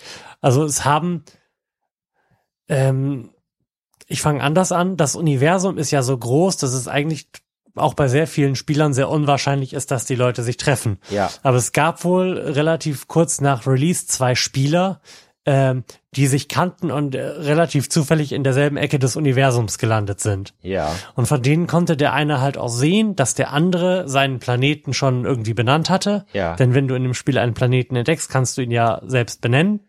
Und Was aber irgendwie haben- auch nach vier- 14 Tagen wieder äh, gewiped wird. Echt? Ja. Oh Gott. Und dann haben sie irgendwie auf jeden schade. Fall versucht, sich zu treffen und es hat nicht geklappt. Bei dem anderen war dann auch auf dem Planeten eine andere Tageszeit sogar. Also dieser versprochene Multiplayer-Modus hat halt gar nicht stattgefunden. Das ist bedauerlich. Also das ist ähm, schade und ich kann auch verstehen, dass viele Spieler da ganz, ganz doll en- enttäuscht waren und Mhm. sich auch viel mehr darunter vorgestellt haben. und der Shitstorm ist auch berechtigt. Also wenn man was verspricht, dann muss man das einhalten oder sagen, dass man es nicht einhalten kann. Mhm. Fertig. Und dann muss man da auch mit offenen Karten spielen. Aber dann da so den Leuten das Geld aus der Tasche zu ziehen mit einem Produkt, was irgendwie noch nicht ansatzweise fertig ist, Oh, reich geworden sind die bestimmt. das, das mit Sicherheit. da kannst du von ausgehen, dass die wahrscheinlich ihr Leben lang nicht mehr arbeiten müssen. Eben, ebenso wie die Leute bei Niantic. Auch die. Aber die, äh, der Karren ist ja noch nicht aus dem Dreck gezogen. Da, da, da, da soll ja noch einiges kommen. Habe ich gelesen. Neue Generation, neue Mhm. Features, irgendwie PvP. Ist schon spannend. Also ich könnte mir durchaus vorstellen, Das dass, irgendwann nochmal anzufangen. das irgendwann nochmal an, anzufangen, wenn es dann irgendwie ein, ein schickes Update gibt, wo wieder Mhm. Funktionen drin sind, die einen mal wieder motivieren. Mhm. Also ich werde ja dann wieder bei Null anfangen müssen, weil mein Account ja nur mal gebannt ist. ähm, aber bis, bis Level 15 zu kommen, war jetzt auch nicht schmerzhaft. Also das Mhm. war relativ fix zu machen. Alles, was danach kommt, ja gut, wenn es Spaß macht, warum nicht? Mhm. Wenn man nicht immer dieselben Pokémon sieht und äh, ein bisschen mehr Mehr Taubsis für alle. ja. Das war, das war, fand ich so nervig, irgendwie jedes Pokémon, das du gesehen hast, war irgendwie ein Taubsi oder ein Raupi und ah, immer wieder dasselbe. Das hat dann irgendwann keinen Spaß mehr gemacht. So. War einfach langweilig. Also Und- wenn man nicht wie ich masochistisch veranlagt ist, sowieso gerne läuft und äh, gerne grindet. Ja. Dann, also, also für dich war es wirklich das prädestinierte Spiel.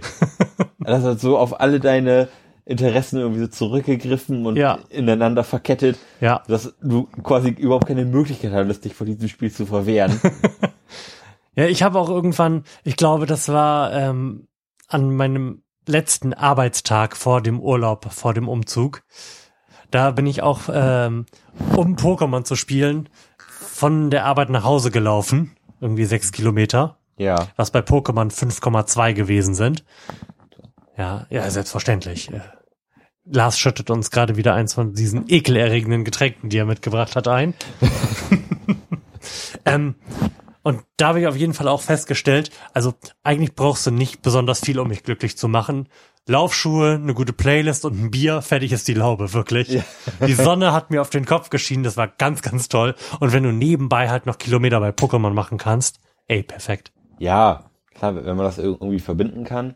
Bei, bei dir, wie gesagt, hat sie Arsch auf einmal gepasst. Du bist gern gelaufen und du bist sowieso gelaufen. Mhm. Wenn man es dann spielt, klar, das passt natürlich zusammen, aber so einer wie ich, der gelegentlich mal eine Runde dreht, ähm, aber für Pokémon wirklich sehr oft losgelaufen ist, nur für Pokémon und nicht, weil er Bist Bock du? hatte zu laufen. Ja, schon. Das ist doch cool. Ja, klar. Aber irgendwann hat die Motivation halt nachgelassen. Hab ich gedacht, ach, Mhm. jetzt läuft's nicht mehr, weil du einfach keinen Bock mehr hast. Und Du hattest ja immer Bock auf Laufen. Aber, aber prinzipiell heißt das ja, dass dieser Gamification-Ansatz bei dir funktionieren würde. Also wäre das das bessere, ein besseres Spiel gewesen, wäre es auch eine geile Fitness-App für dich gewesen, oder? Ja, natürlich. Und das ist halt der Aspekt, den sie wirklich völlig verkackt haben. So den, den, äh, den Wiederspielwert da einmal rein, reinzubringen. Und so, jetzt habe ich hier auch Probleme mit meinem Mikrofon. Ah, Oh, oh, oh. Al- Facehugger, Facehugger, Alien-Attacke. das Mikrofon gerade kurzfristig fast im Mund. ähm, nee, das ist halt, halt schade, dass so der Wiederspielwert irgendwie nicht, nicht langfristig da war. Dass man halt so die ersten Level irgendwie dachte, boah, cool, das macht Spaß. Und jetzt hier nochmal loslaufen, da nochmal loslaufen, hier nochmal eine Arena holen. Und irgendwann war es halt so weit, Irgendwann war das einfach so repetitiv. ja, es war Da gab's wirklich nichts Neues. immer das Gleiche. Ja. Und dann habe ich gesagt, ey, das wird einfach kein Spaß mehr. Mhm. Wobei, ähm, ich habe ja tatsächlich erst aufgehört zu spielen jetzt mit dem letzten Update, weil ähm, das dann nicht mehr auf meinem alten Handy lief, was ich gejailbreakt hatte vorher, extra um Pokémon darauf spielen zu können. also mit dem neuen Update werden ja keine gejailbreakten Devices mehr unterstützt. Hm. Ähm, das heißt, ich habe jetzt wirklich aufgehört zu spielen erst vor ein paar Tagen und ich habe tatsächlich in der letzten Stunde, die ich noch gespielt habe, bevor ich dann ausgeschlossen worden bin, ein neues Pokémon gefunden. Ach, Ja, das gibt's noch für dich. Neue Ja. Pokémon. ja. Ich hatte noch keinen Lapras. Ach, das hatte ich schon. oh, ja, es schade, wa- was sie draus gemacht haben.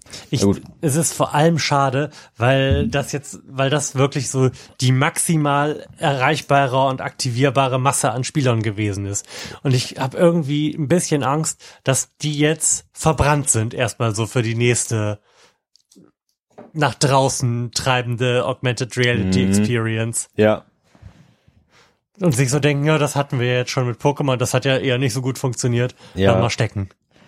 ja, das, also, das war halt wirklich beeindruckend. Also, das, das war wirklich ein globales Phänomen, ne? Ja. Ähm, das war schwerst beeindruckend. die Innenstädte und selbst hier in dieser Kleinstadt waren komplett anders als vorher.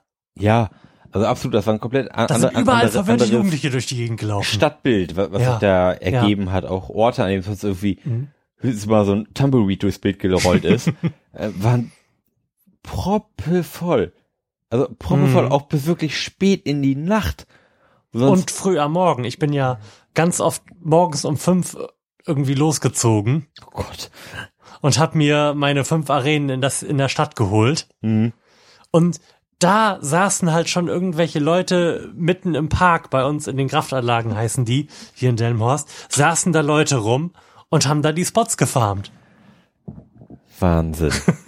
Echt Wahnsinn. Ja, also was das an Leuten mobilisiert hat, war schon nicht von schlechten Eltern, aber ich Mhm. kann mir schon vorstellen, dass das wiederkommt. Also zum einen, wenn ein neues Update gibt, wenn es heißt, es gibt eine neue Ja, Pokémon-Generation, das- dann, das dann werden viele wiederkommen. Mhm. Und wenn, sagen wir, zu dem Zeitpunkt schon viele sinnvolle neue ähm, Tweaks ein, eingebaut sind und vielleicht noch Social-Geschichten, dann kann ich mir schon vorstellen, dass es da wieder erstmal ein paar Leute aktiviert. Mhm.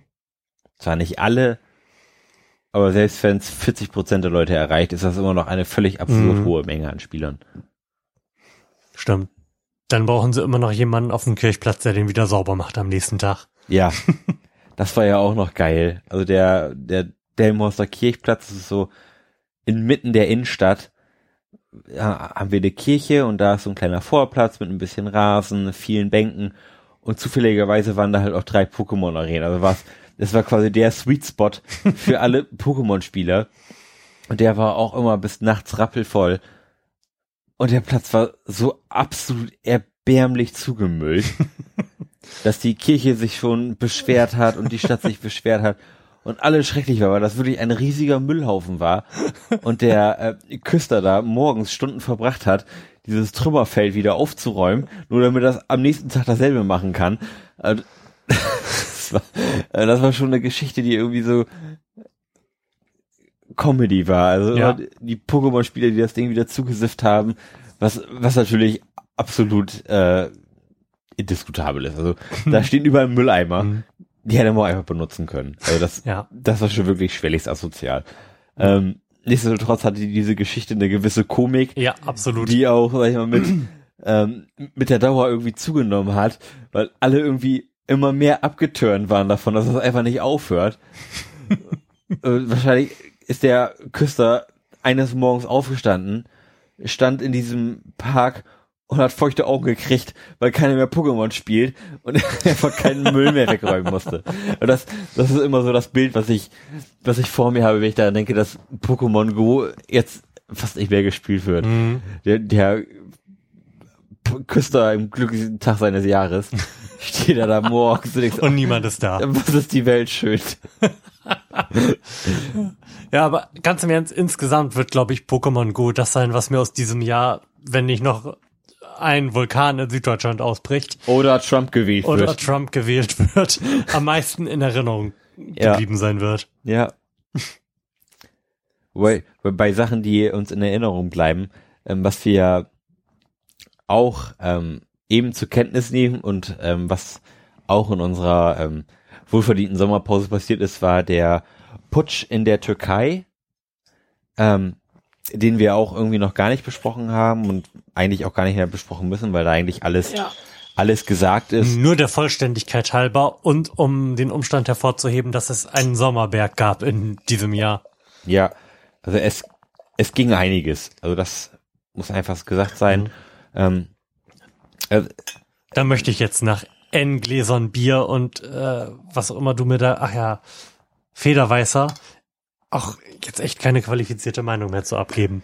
Nee, ähm, das war aber eines der wenigsten, der, der, der, der wenigen Ereignisse, die mich dieses Jahr ähm, tatsächlich auch persönlich betroffen haben. Ich weil hatte- du deinen Urlaub weil ich meinen Urlaub hast, ja. storniert, habe. Ähm, weil das einfach eine Geschichte war, die ich, mh, die mich so nachdenklich gemacht hat, wie ähm, die Türkei als als Staat funktioniert.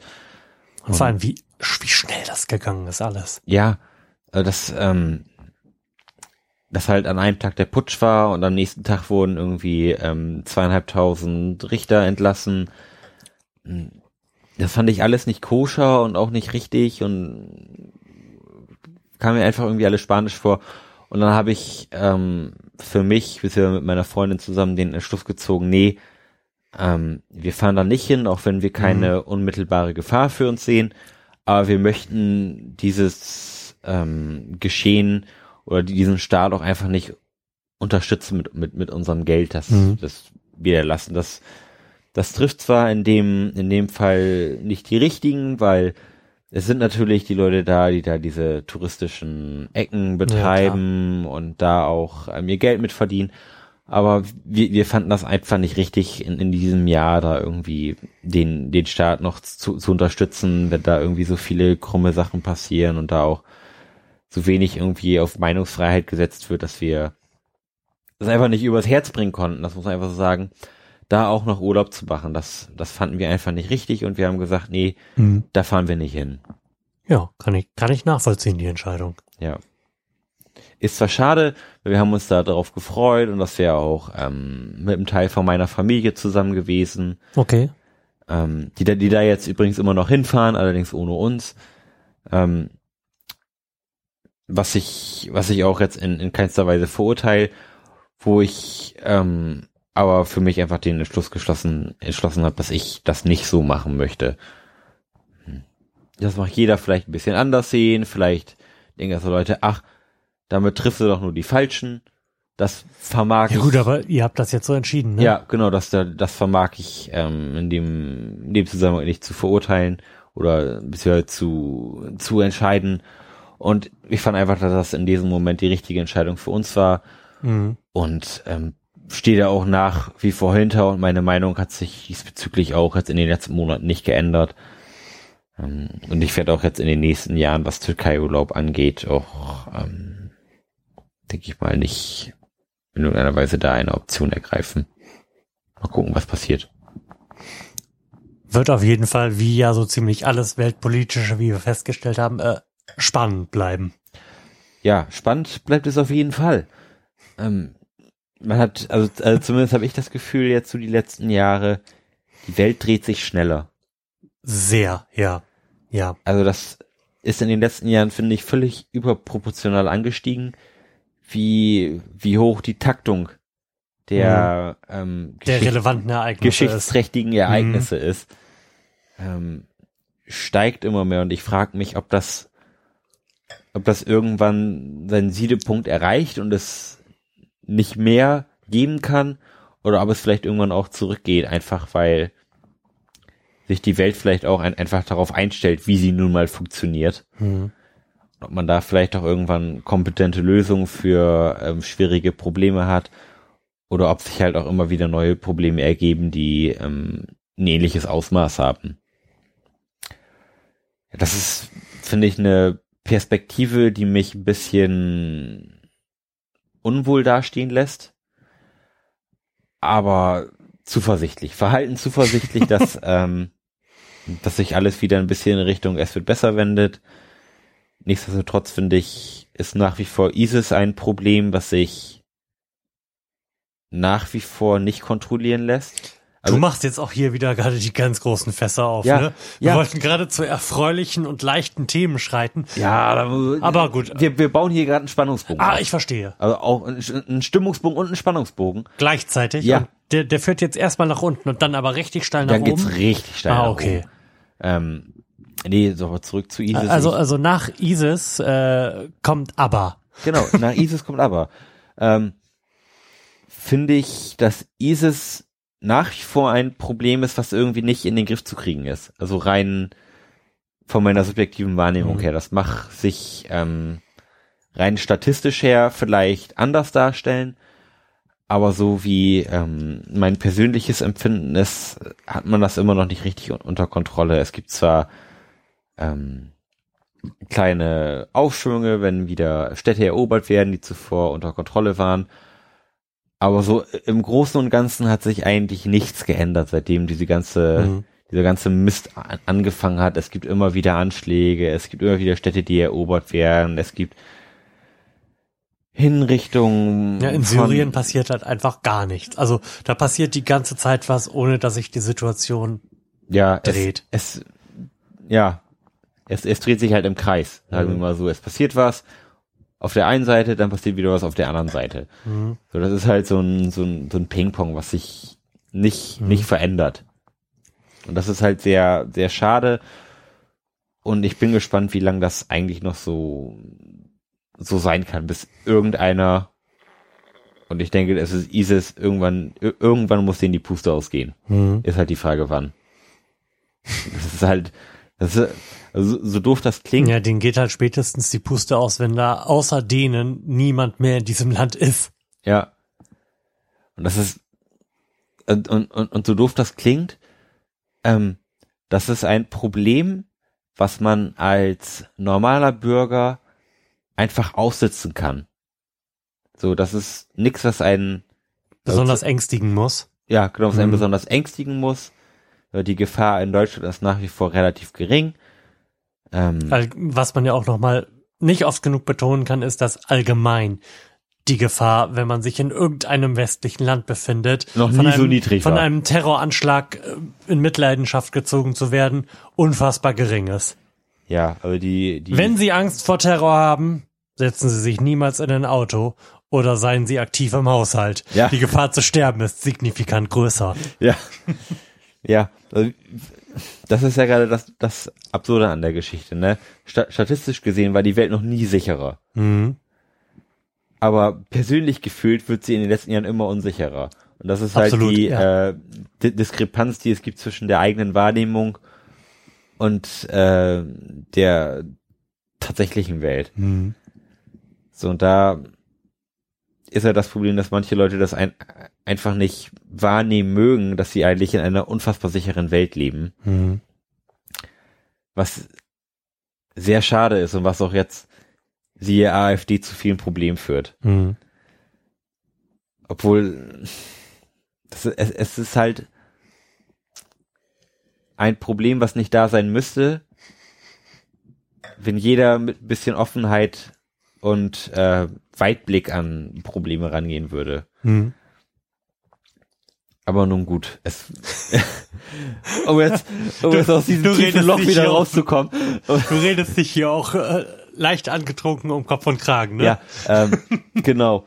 Um aus diesem tiefen Loch, was ich hier gerade ähm, metaphorisch Gebuddelt habe, gebuddelt ja. habe, wieder rauszukommen, müssen wir zumindest auch ein hocherfreuliches Thema zum Schluss behandeln. Hast du eins oder? Nein, Ach so, okay. aber du doch mit Sicherheit.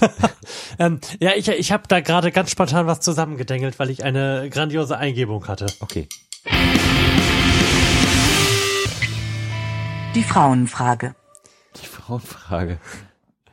Meine Frauenfrage, und das ist absolut politisch nicht korrekt, ähm, bezieht sich auf den Umstand, dass äh, wir gerade wieder angefangen haben, die Harry Potter Filme zu schauen.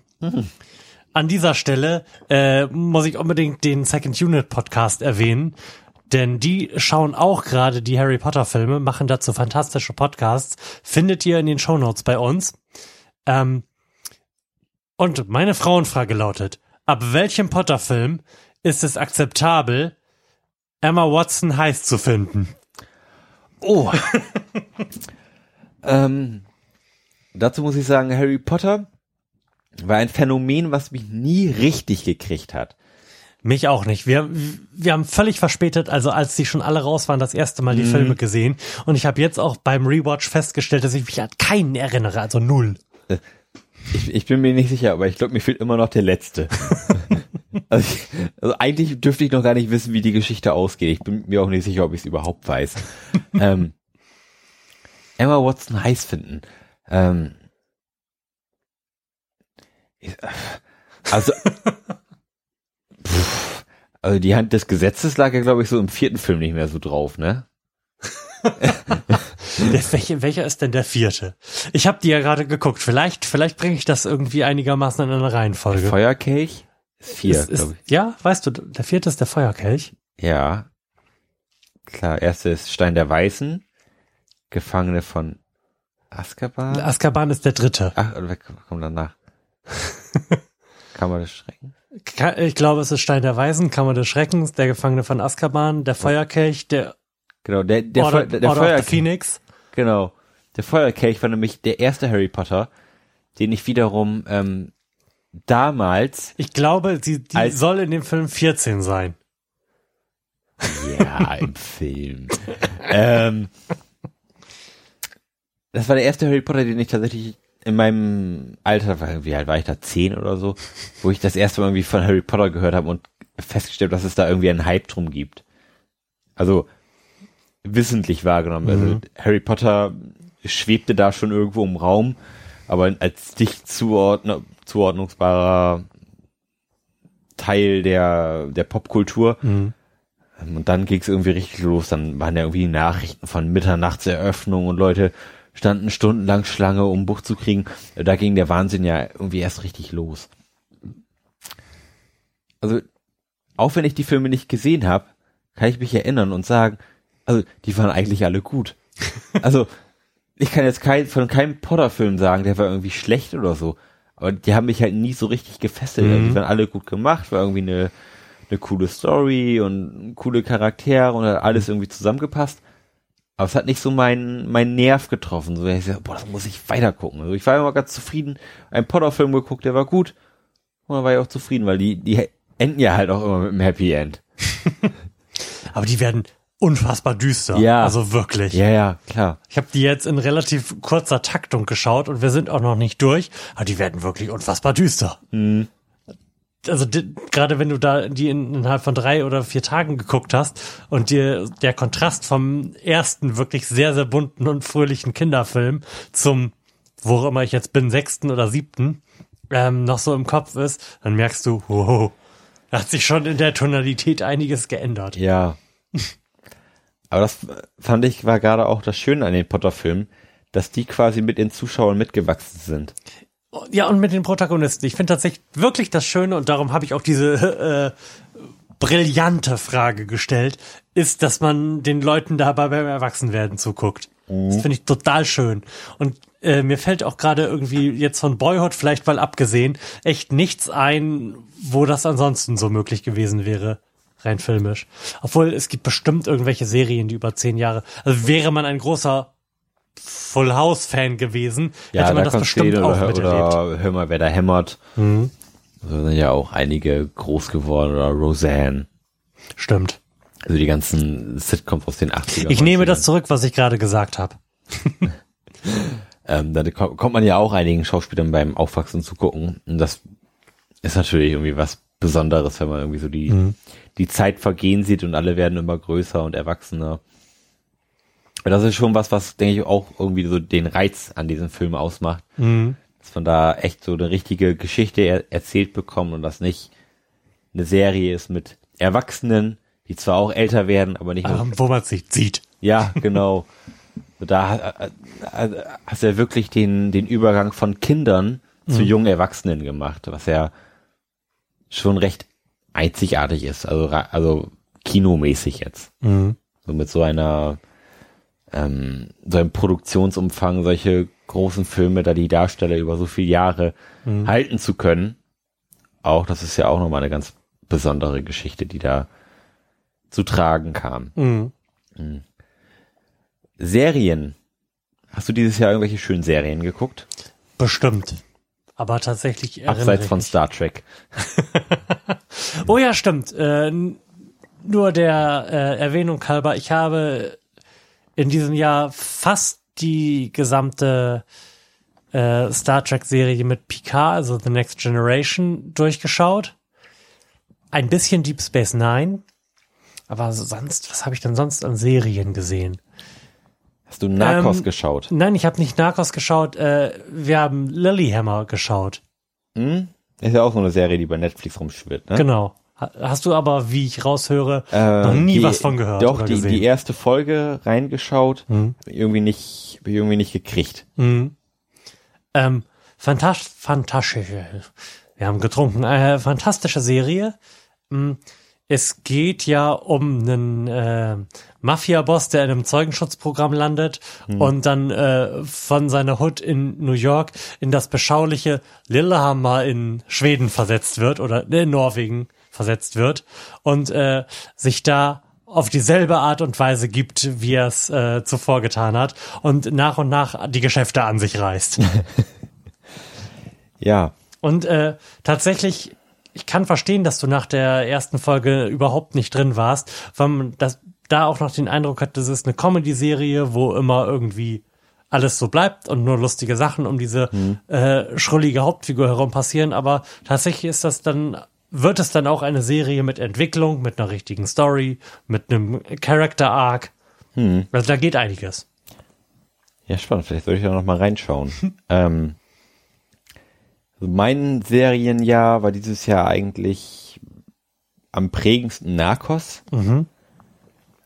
Weil es einfach eine fantastische Sendung ist. Also die war toll geschrieben, toll gefilmt, toll besetzt. Also Narcos ist eine Serie, da geht's um den ähm, Drogenbaron Pablo Escobar, ähm, wie er sein Drogenimperium aufbaut. Ähm, teilweise ein bisschen zwielichtig, einen faden Beigeschmack, weil Pablo Escobar sehr menschlich dargestellt Was? wird. Leute, die Drogenimperien aufbauen, sind zwielichtig. Nee, also rein, rein von der ähm, Art und Weise, wie wie es dargestellt wurde. Pablo Escobar wurde halt sehr, sehr menschlich dargestellt, was ich mich teilweise auch dabei ertappt habe, den Wie- super zu finden. den super zu finden. Genau, ich habe gedacht, boah, das war echt ein geiler Typ. Und dann irgendwann, nee, das war überhaupt kein geiler Typ. Komm mal klar, der hat tausende Leute umgebracht und das war einfach kein guter Typ. So, grundsätzlich. So und in dem Film denkst du halt, oh, nein, hoffentlich kriegt ihn die Polizei nicht. Also, nein, was mit seiner Familie? Und nee, und, und das ist halt das, was ich bei der Sendung ein bisschen schwierig fand. Was sie aber nicht davon abhält, eine fantastische Sendung zu sein. Wenn man sie so ein bisschen als ähm, Paralleluniversum ansieht, sag ich mal. Ähm, die Sendung hat unglaublich viel Spaß gemacht und war vor allem auch spannend geschrieben. Also es gab keine Folge, die wo man irgendwie das Gefühl hatte, das sei jetzt in irgendeiner Art und Weise ein Lückenfüller gewesen. So, das war eine ähm, richtig sportliche Taktung. Ähm, die Ereignisse überschlagen sich, man hat aber immer genug Zeit gehabt, auch ähm, die ganzen Verstrickungen der verschiedenen Kartelle und ähm, Ermittlungsbehörden miteinander nachzuvollziehen, so dass man am Ende echt ein gutes Bild davon hatte, was was da eigentlich passiert ist in den späten 70ern bis Anfang der 90er. Ähm, mit natürlich der Ausnahme, dass man Pablo Escobar einfach zu sympathisch findet. Ähm, was aber auch daran liegt, dass er einfach toll besetzt ist und auch toll gespielt ist.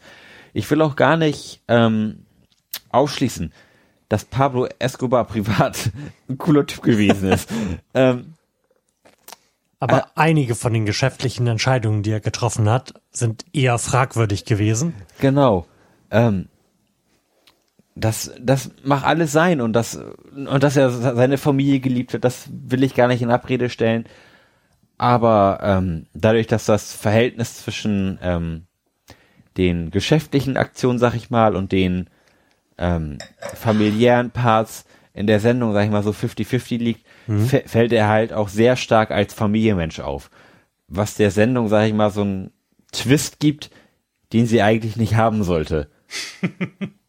so. Nichtsdestotrotz, super Serie, kann ich jedem nur empfehlen. Okay. Ähm, des Weiteren habe ich dieses Jahr noch die zweite Staffel Better Call Saul gesehen, Okay. was ja das Spin-off zu Breaking Bad ist über den Anwalt Saul Goodman. Genau, die erste Staffel habe ich auch gesehen und bei der zweiten haben wir gesagt, wir warten, bis es die komplett gibt. Ja, also war ähm, amtlich performt, kann man super weggucken, macht Spaß, ist leider lange nicht so denkwürdig wie, wie Breaking Bad, was aber auch einfach an diesem Bisschen schwierig ist. an diesem Charakter liegt, weil sag ich mal die den Bogen da so zu spannen, da so groß diese Entwicklung reinzuziehen, wenn man schon weiß, was nachher passiert, ist halt einfach schwierig. Ansonsten gucke ich Fear the Walking Dead, das Spin-off zu The Walking Dead.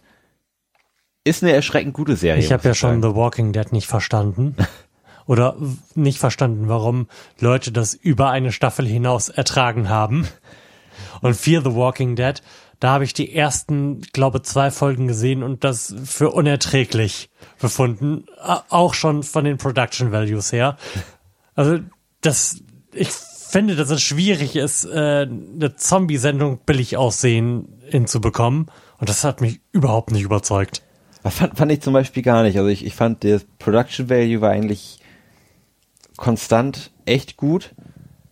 Und auch die Story dahinter fand ich auch ganz, ganz spannend, weil es irgendwie so das komplette Gegenstück zu The Walking Dead war, was in der zweiten Staffel schon deutlich nachlässt. Also ähm, rein, rein von den Konflikten her tendiert es jetzt eher in Richtung Walking Dead, als ähm, so wie es an, angedacht war, halt die sozial, sozialen Aspekte zu berücksichtigen und wie sich so die Gruppendynamik ändert, gibt es halt immer mehr Fäden zwischen verschiedenen Leuten, was halt schade ist, weil das die Sendung eigentlich gar nicht nötig hätte, aber es jetzt nun mal so gedreht ist und ich, ich, ich guck sie und das, es, es macht auch Spaß, aber es ist jetzt keine Sendung, in die ich mich noch in zehn Jahren erinnern werde und sagen würde, das war eine geile Sendung, so, Okay. wie, so, so wie zum Beispiel Breaking Bad, die glaube ich auch noch in zehn Jahren immer noch Outstanding sein wird. outstanding Ja. sein wird, genau, im, immer noch irgendwie das, das Maß der Dinge sein wird, was irgendwie eine absolut einmalig geschriebene Dramaserie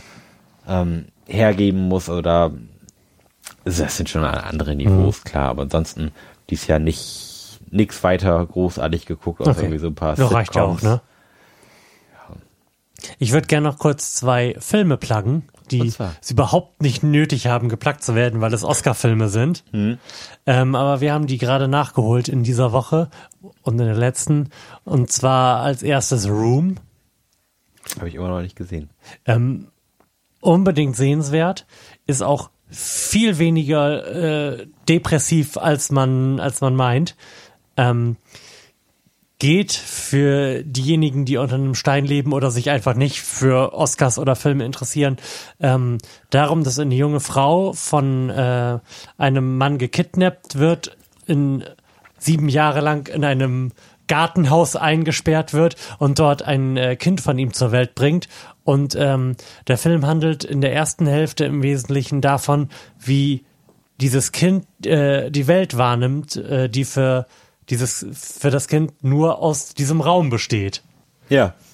Denn äh, die Mutter hat, um das Leben da irgendwie erträglich zu machen, den Kniff erfunden, dem Kind zu sagen, dass dieser Raum alles wäre, was es gibt.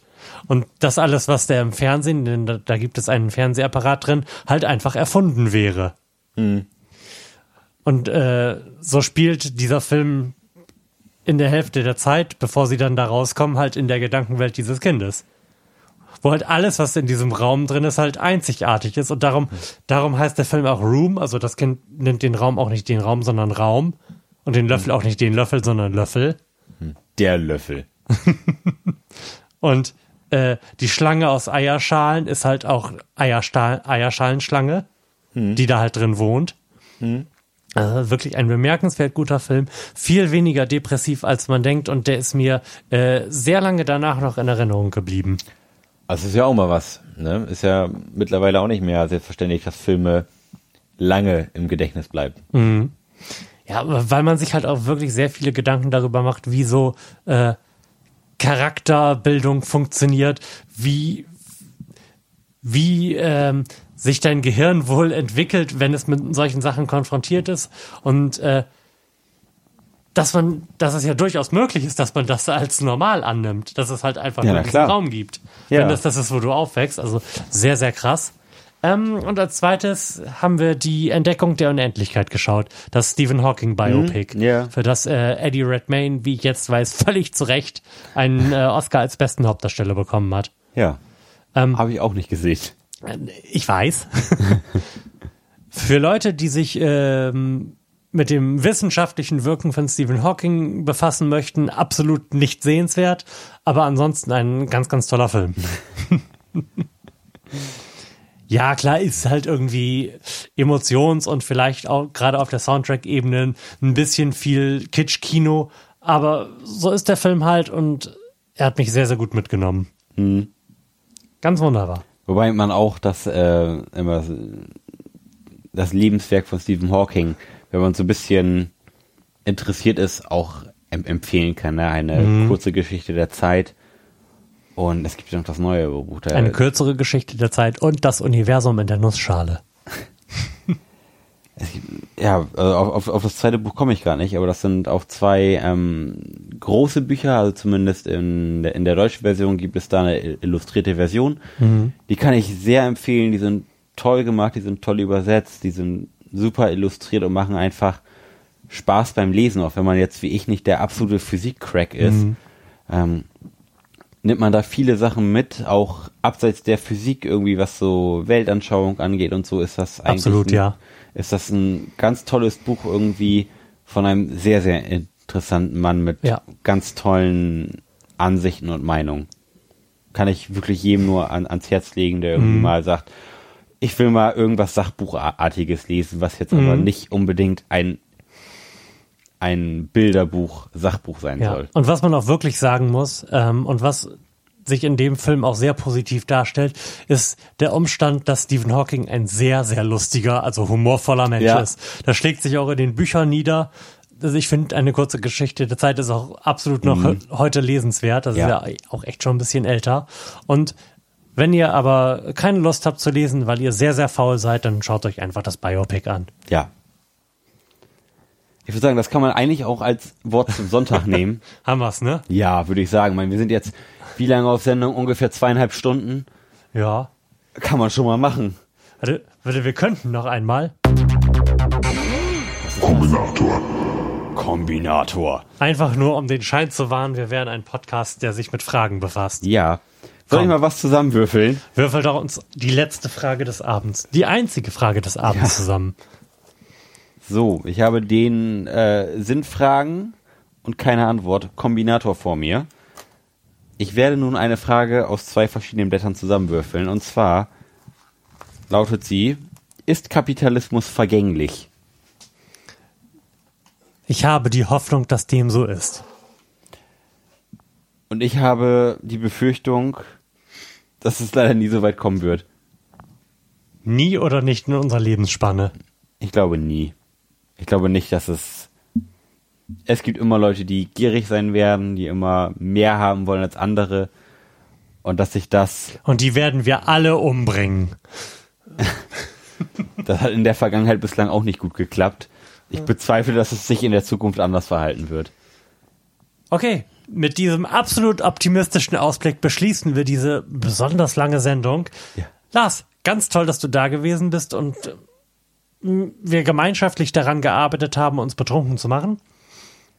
Sehr gerne. Ich glaube, trotz alledem war das keine so schlechte Sendung. ich hoffe auch nicht. Alles klar, bis demnächst. Tschüss.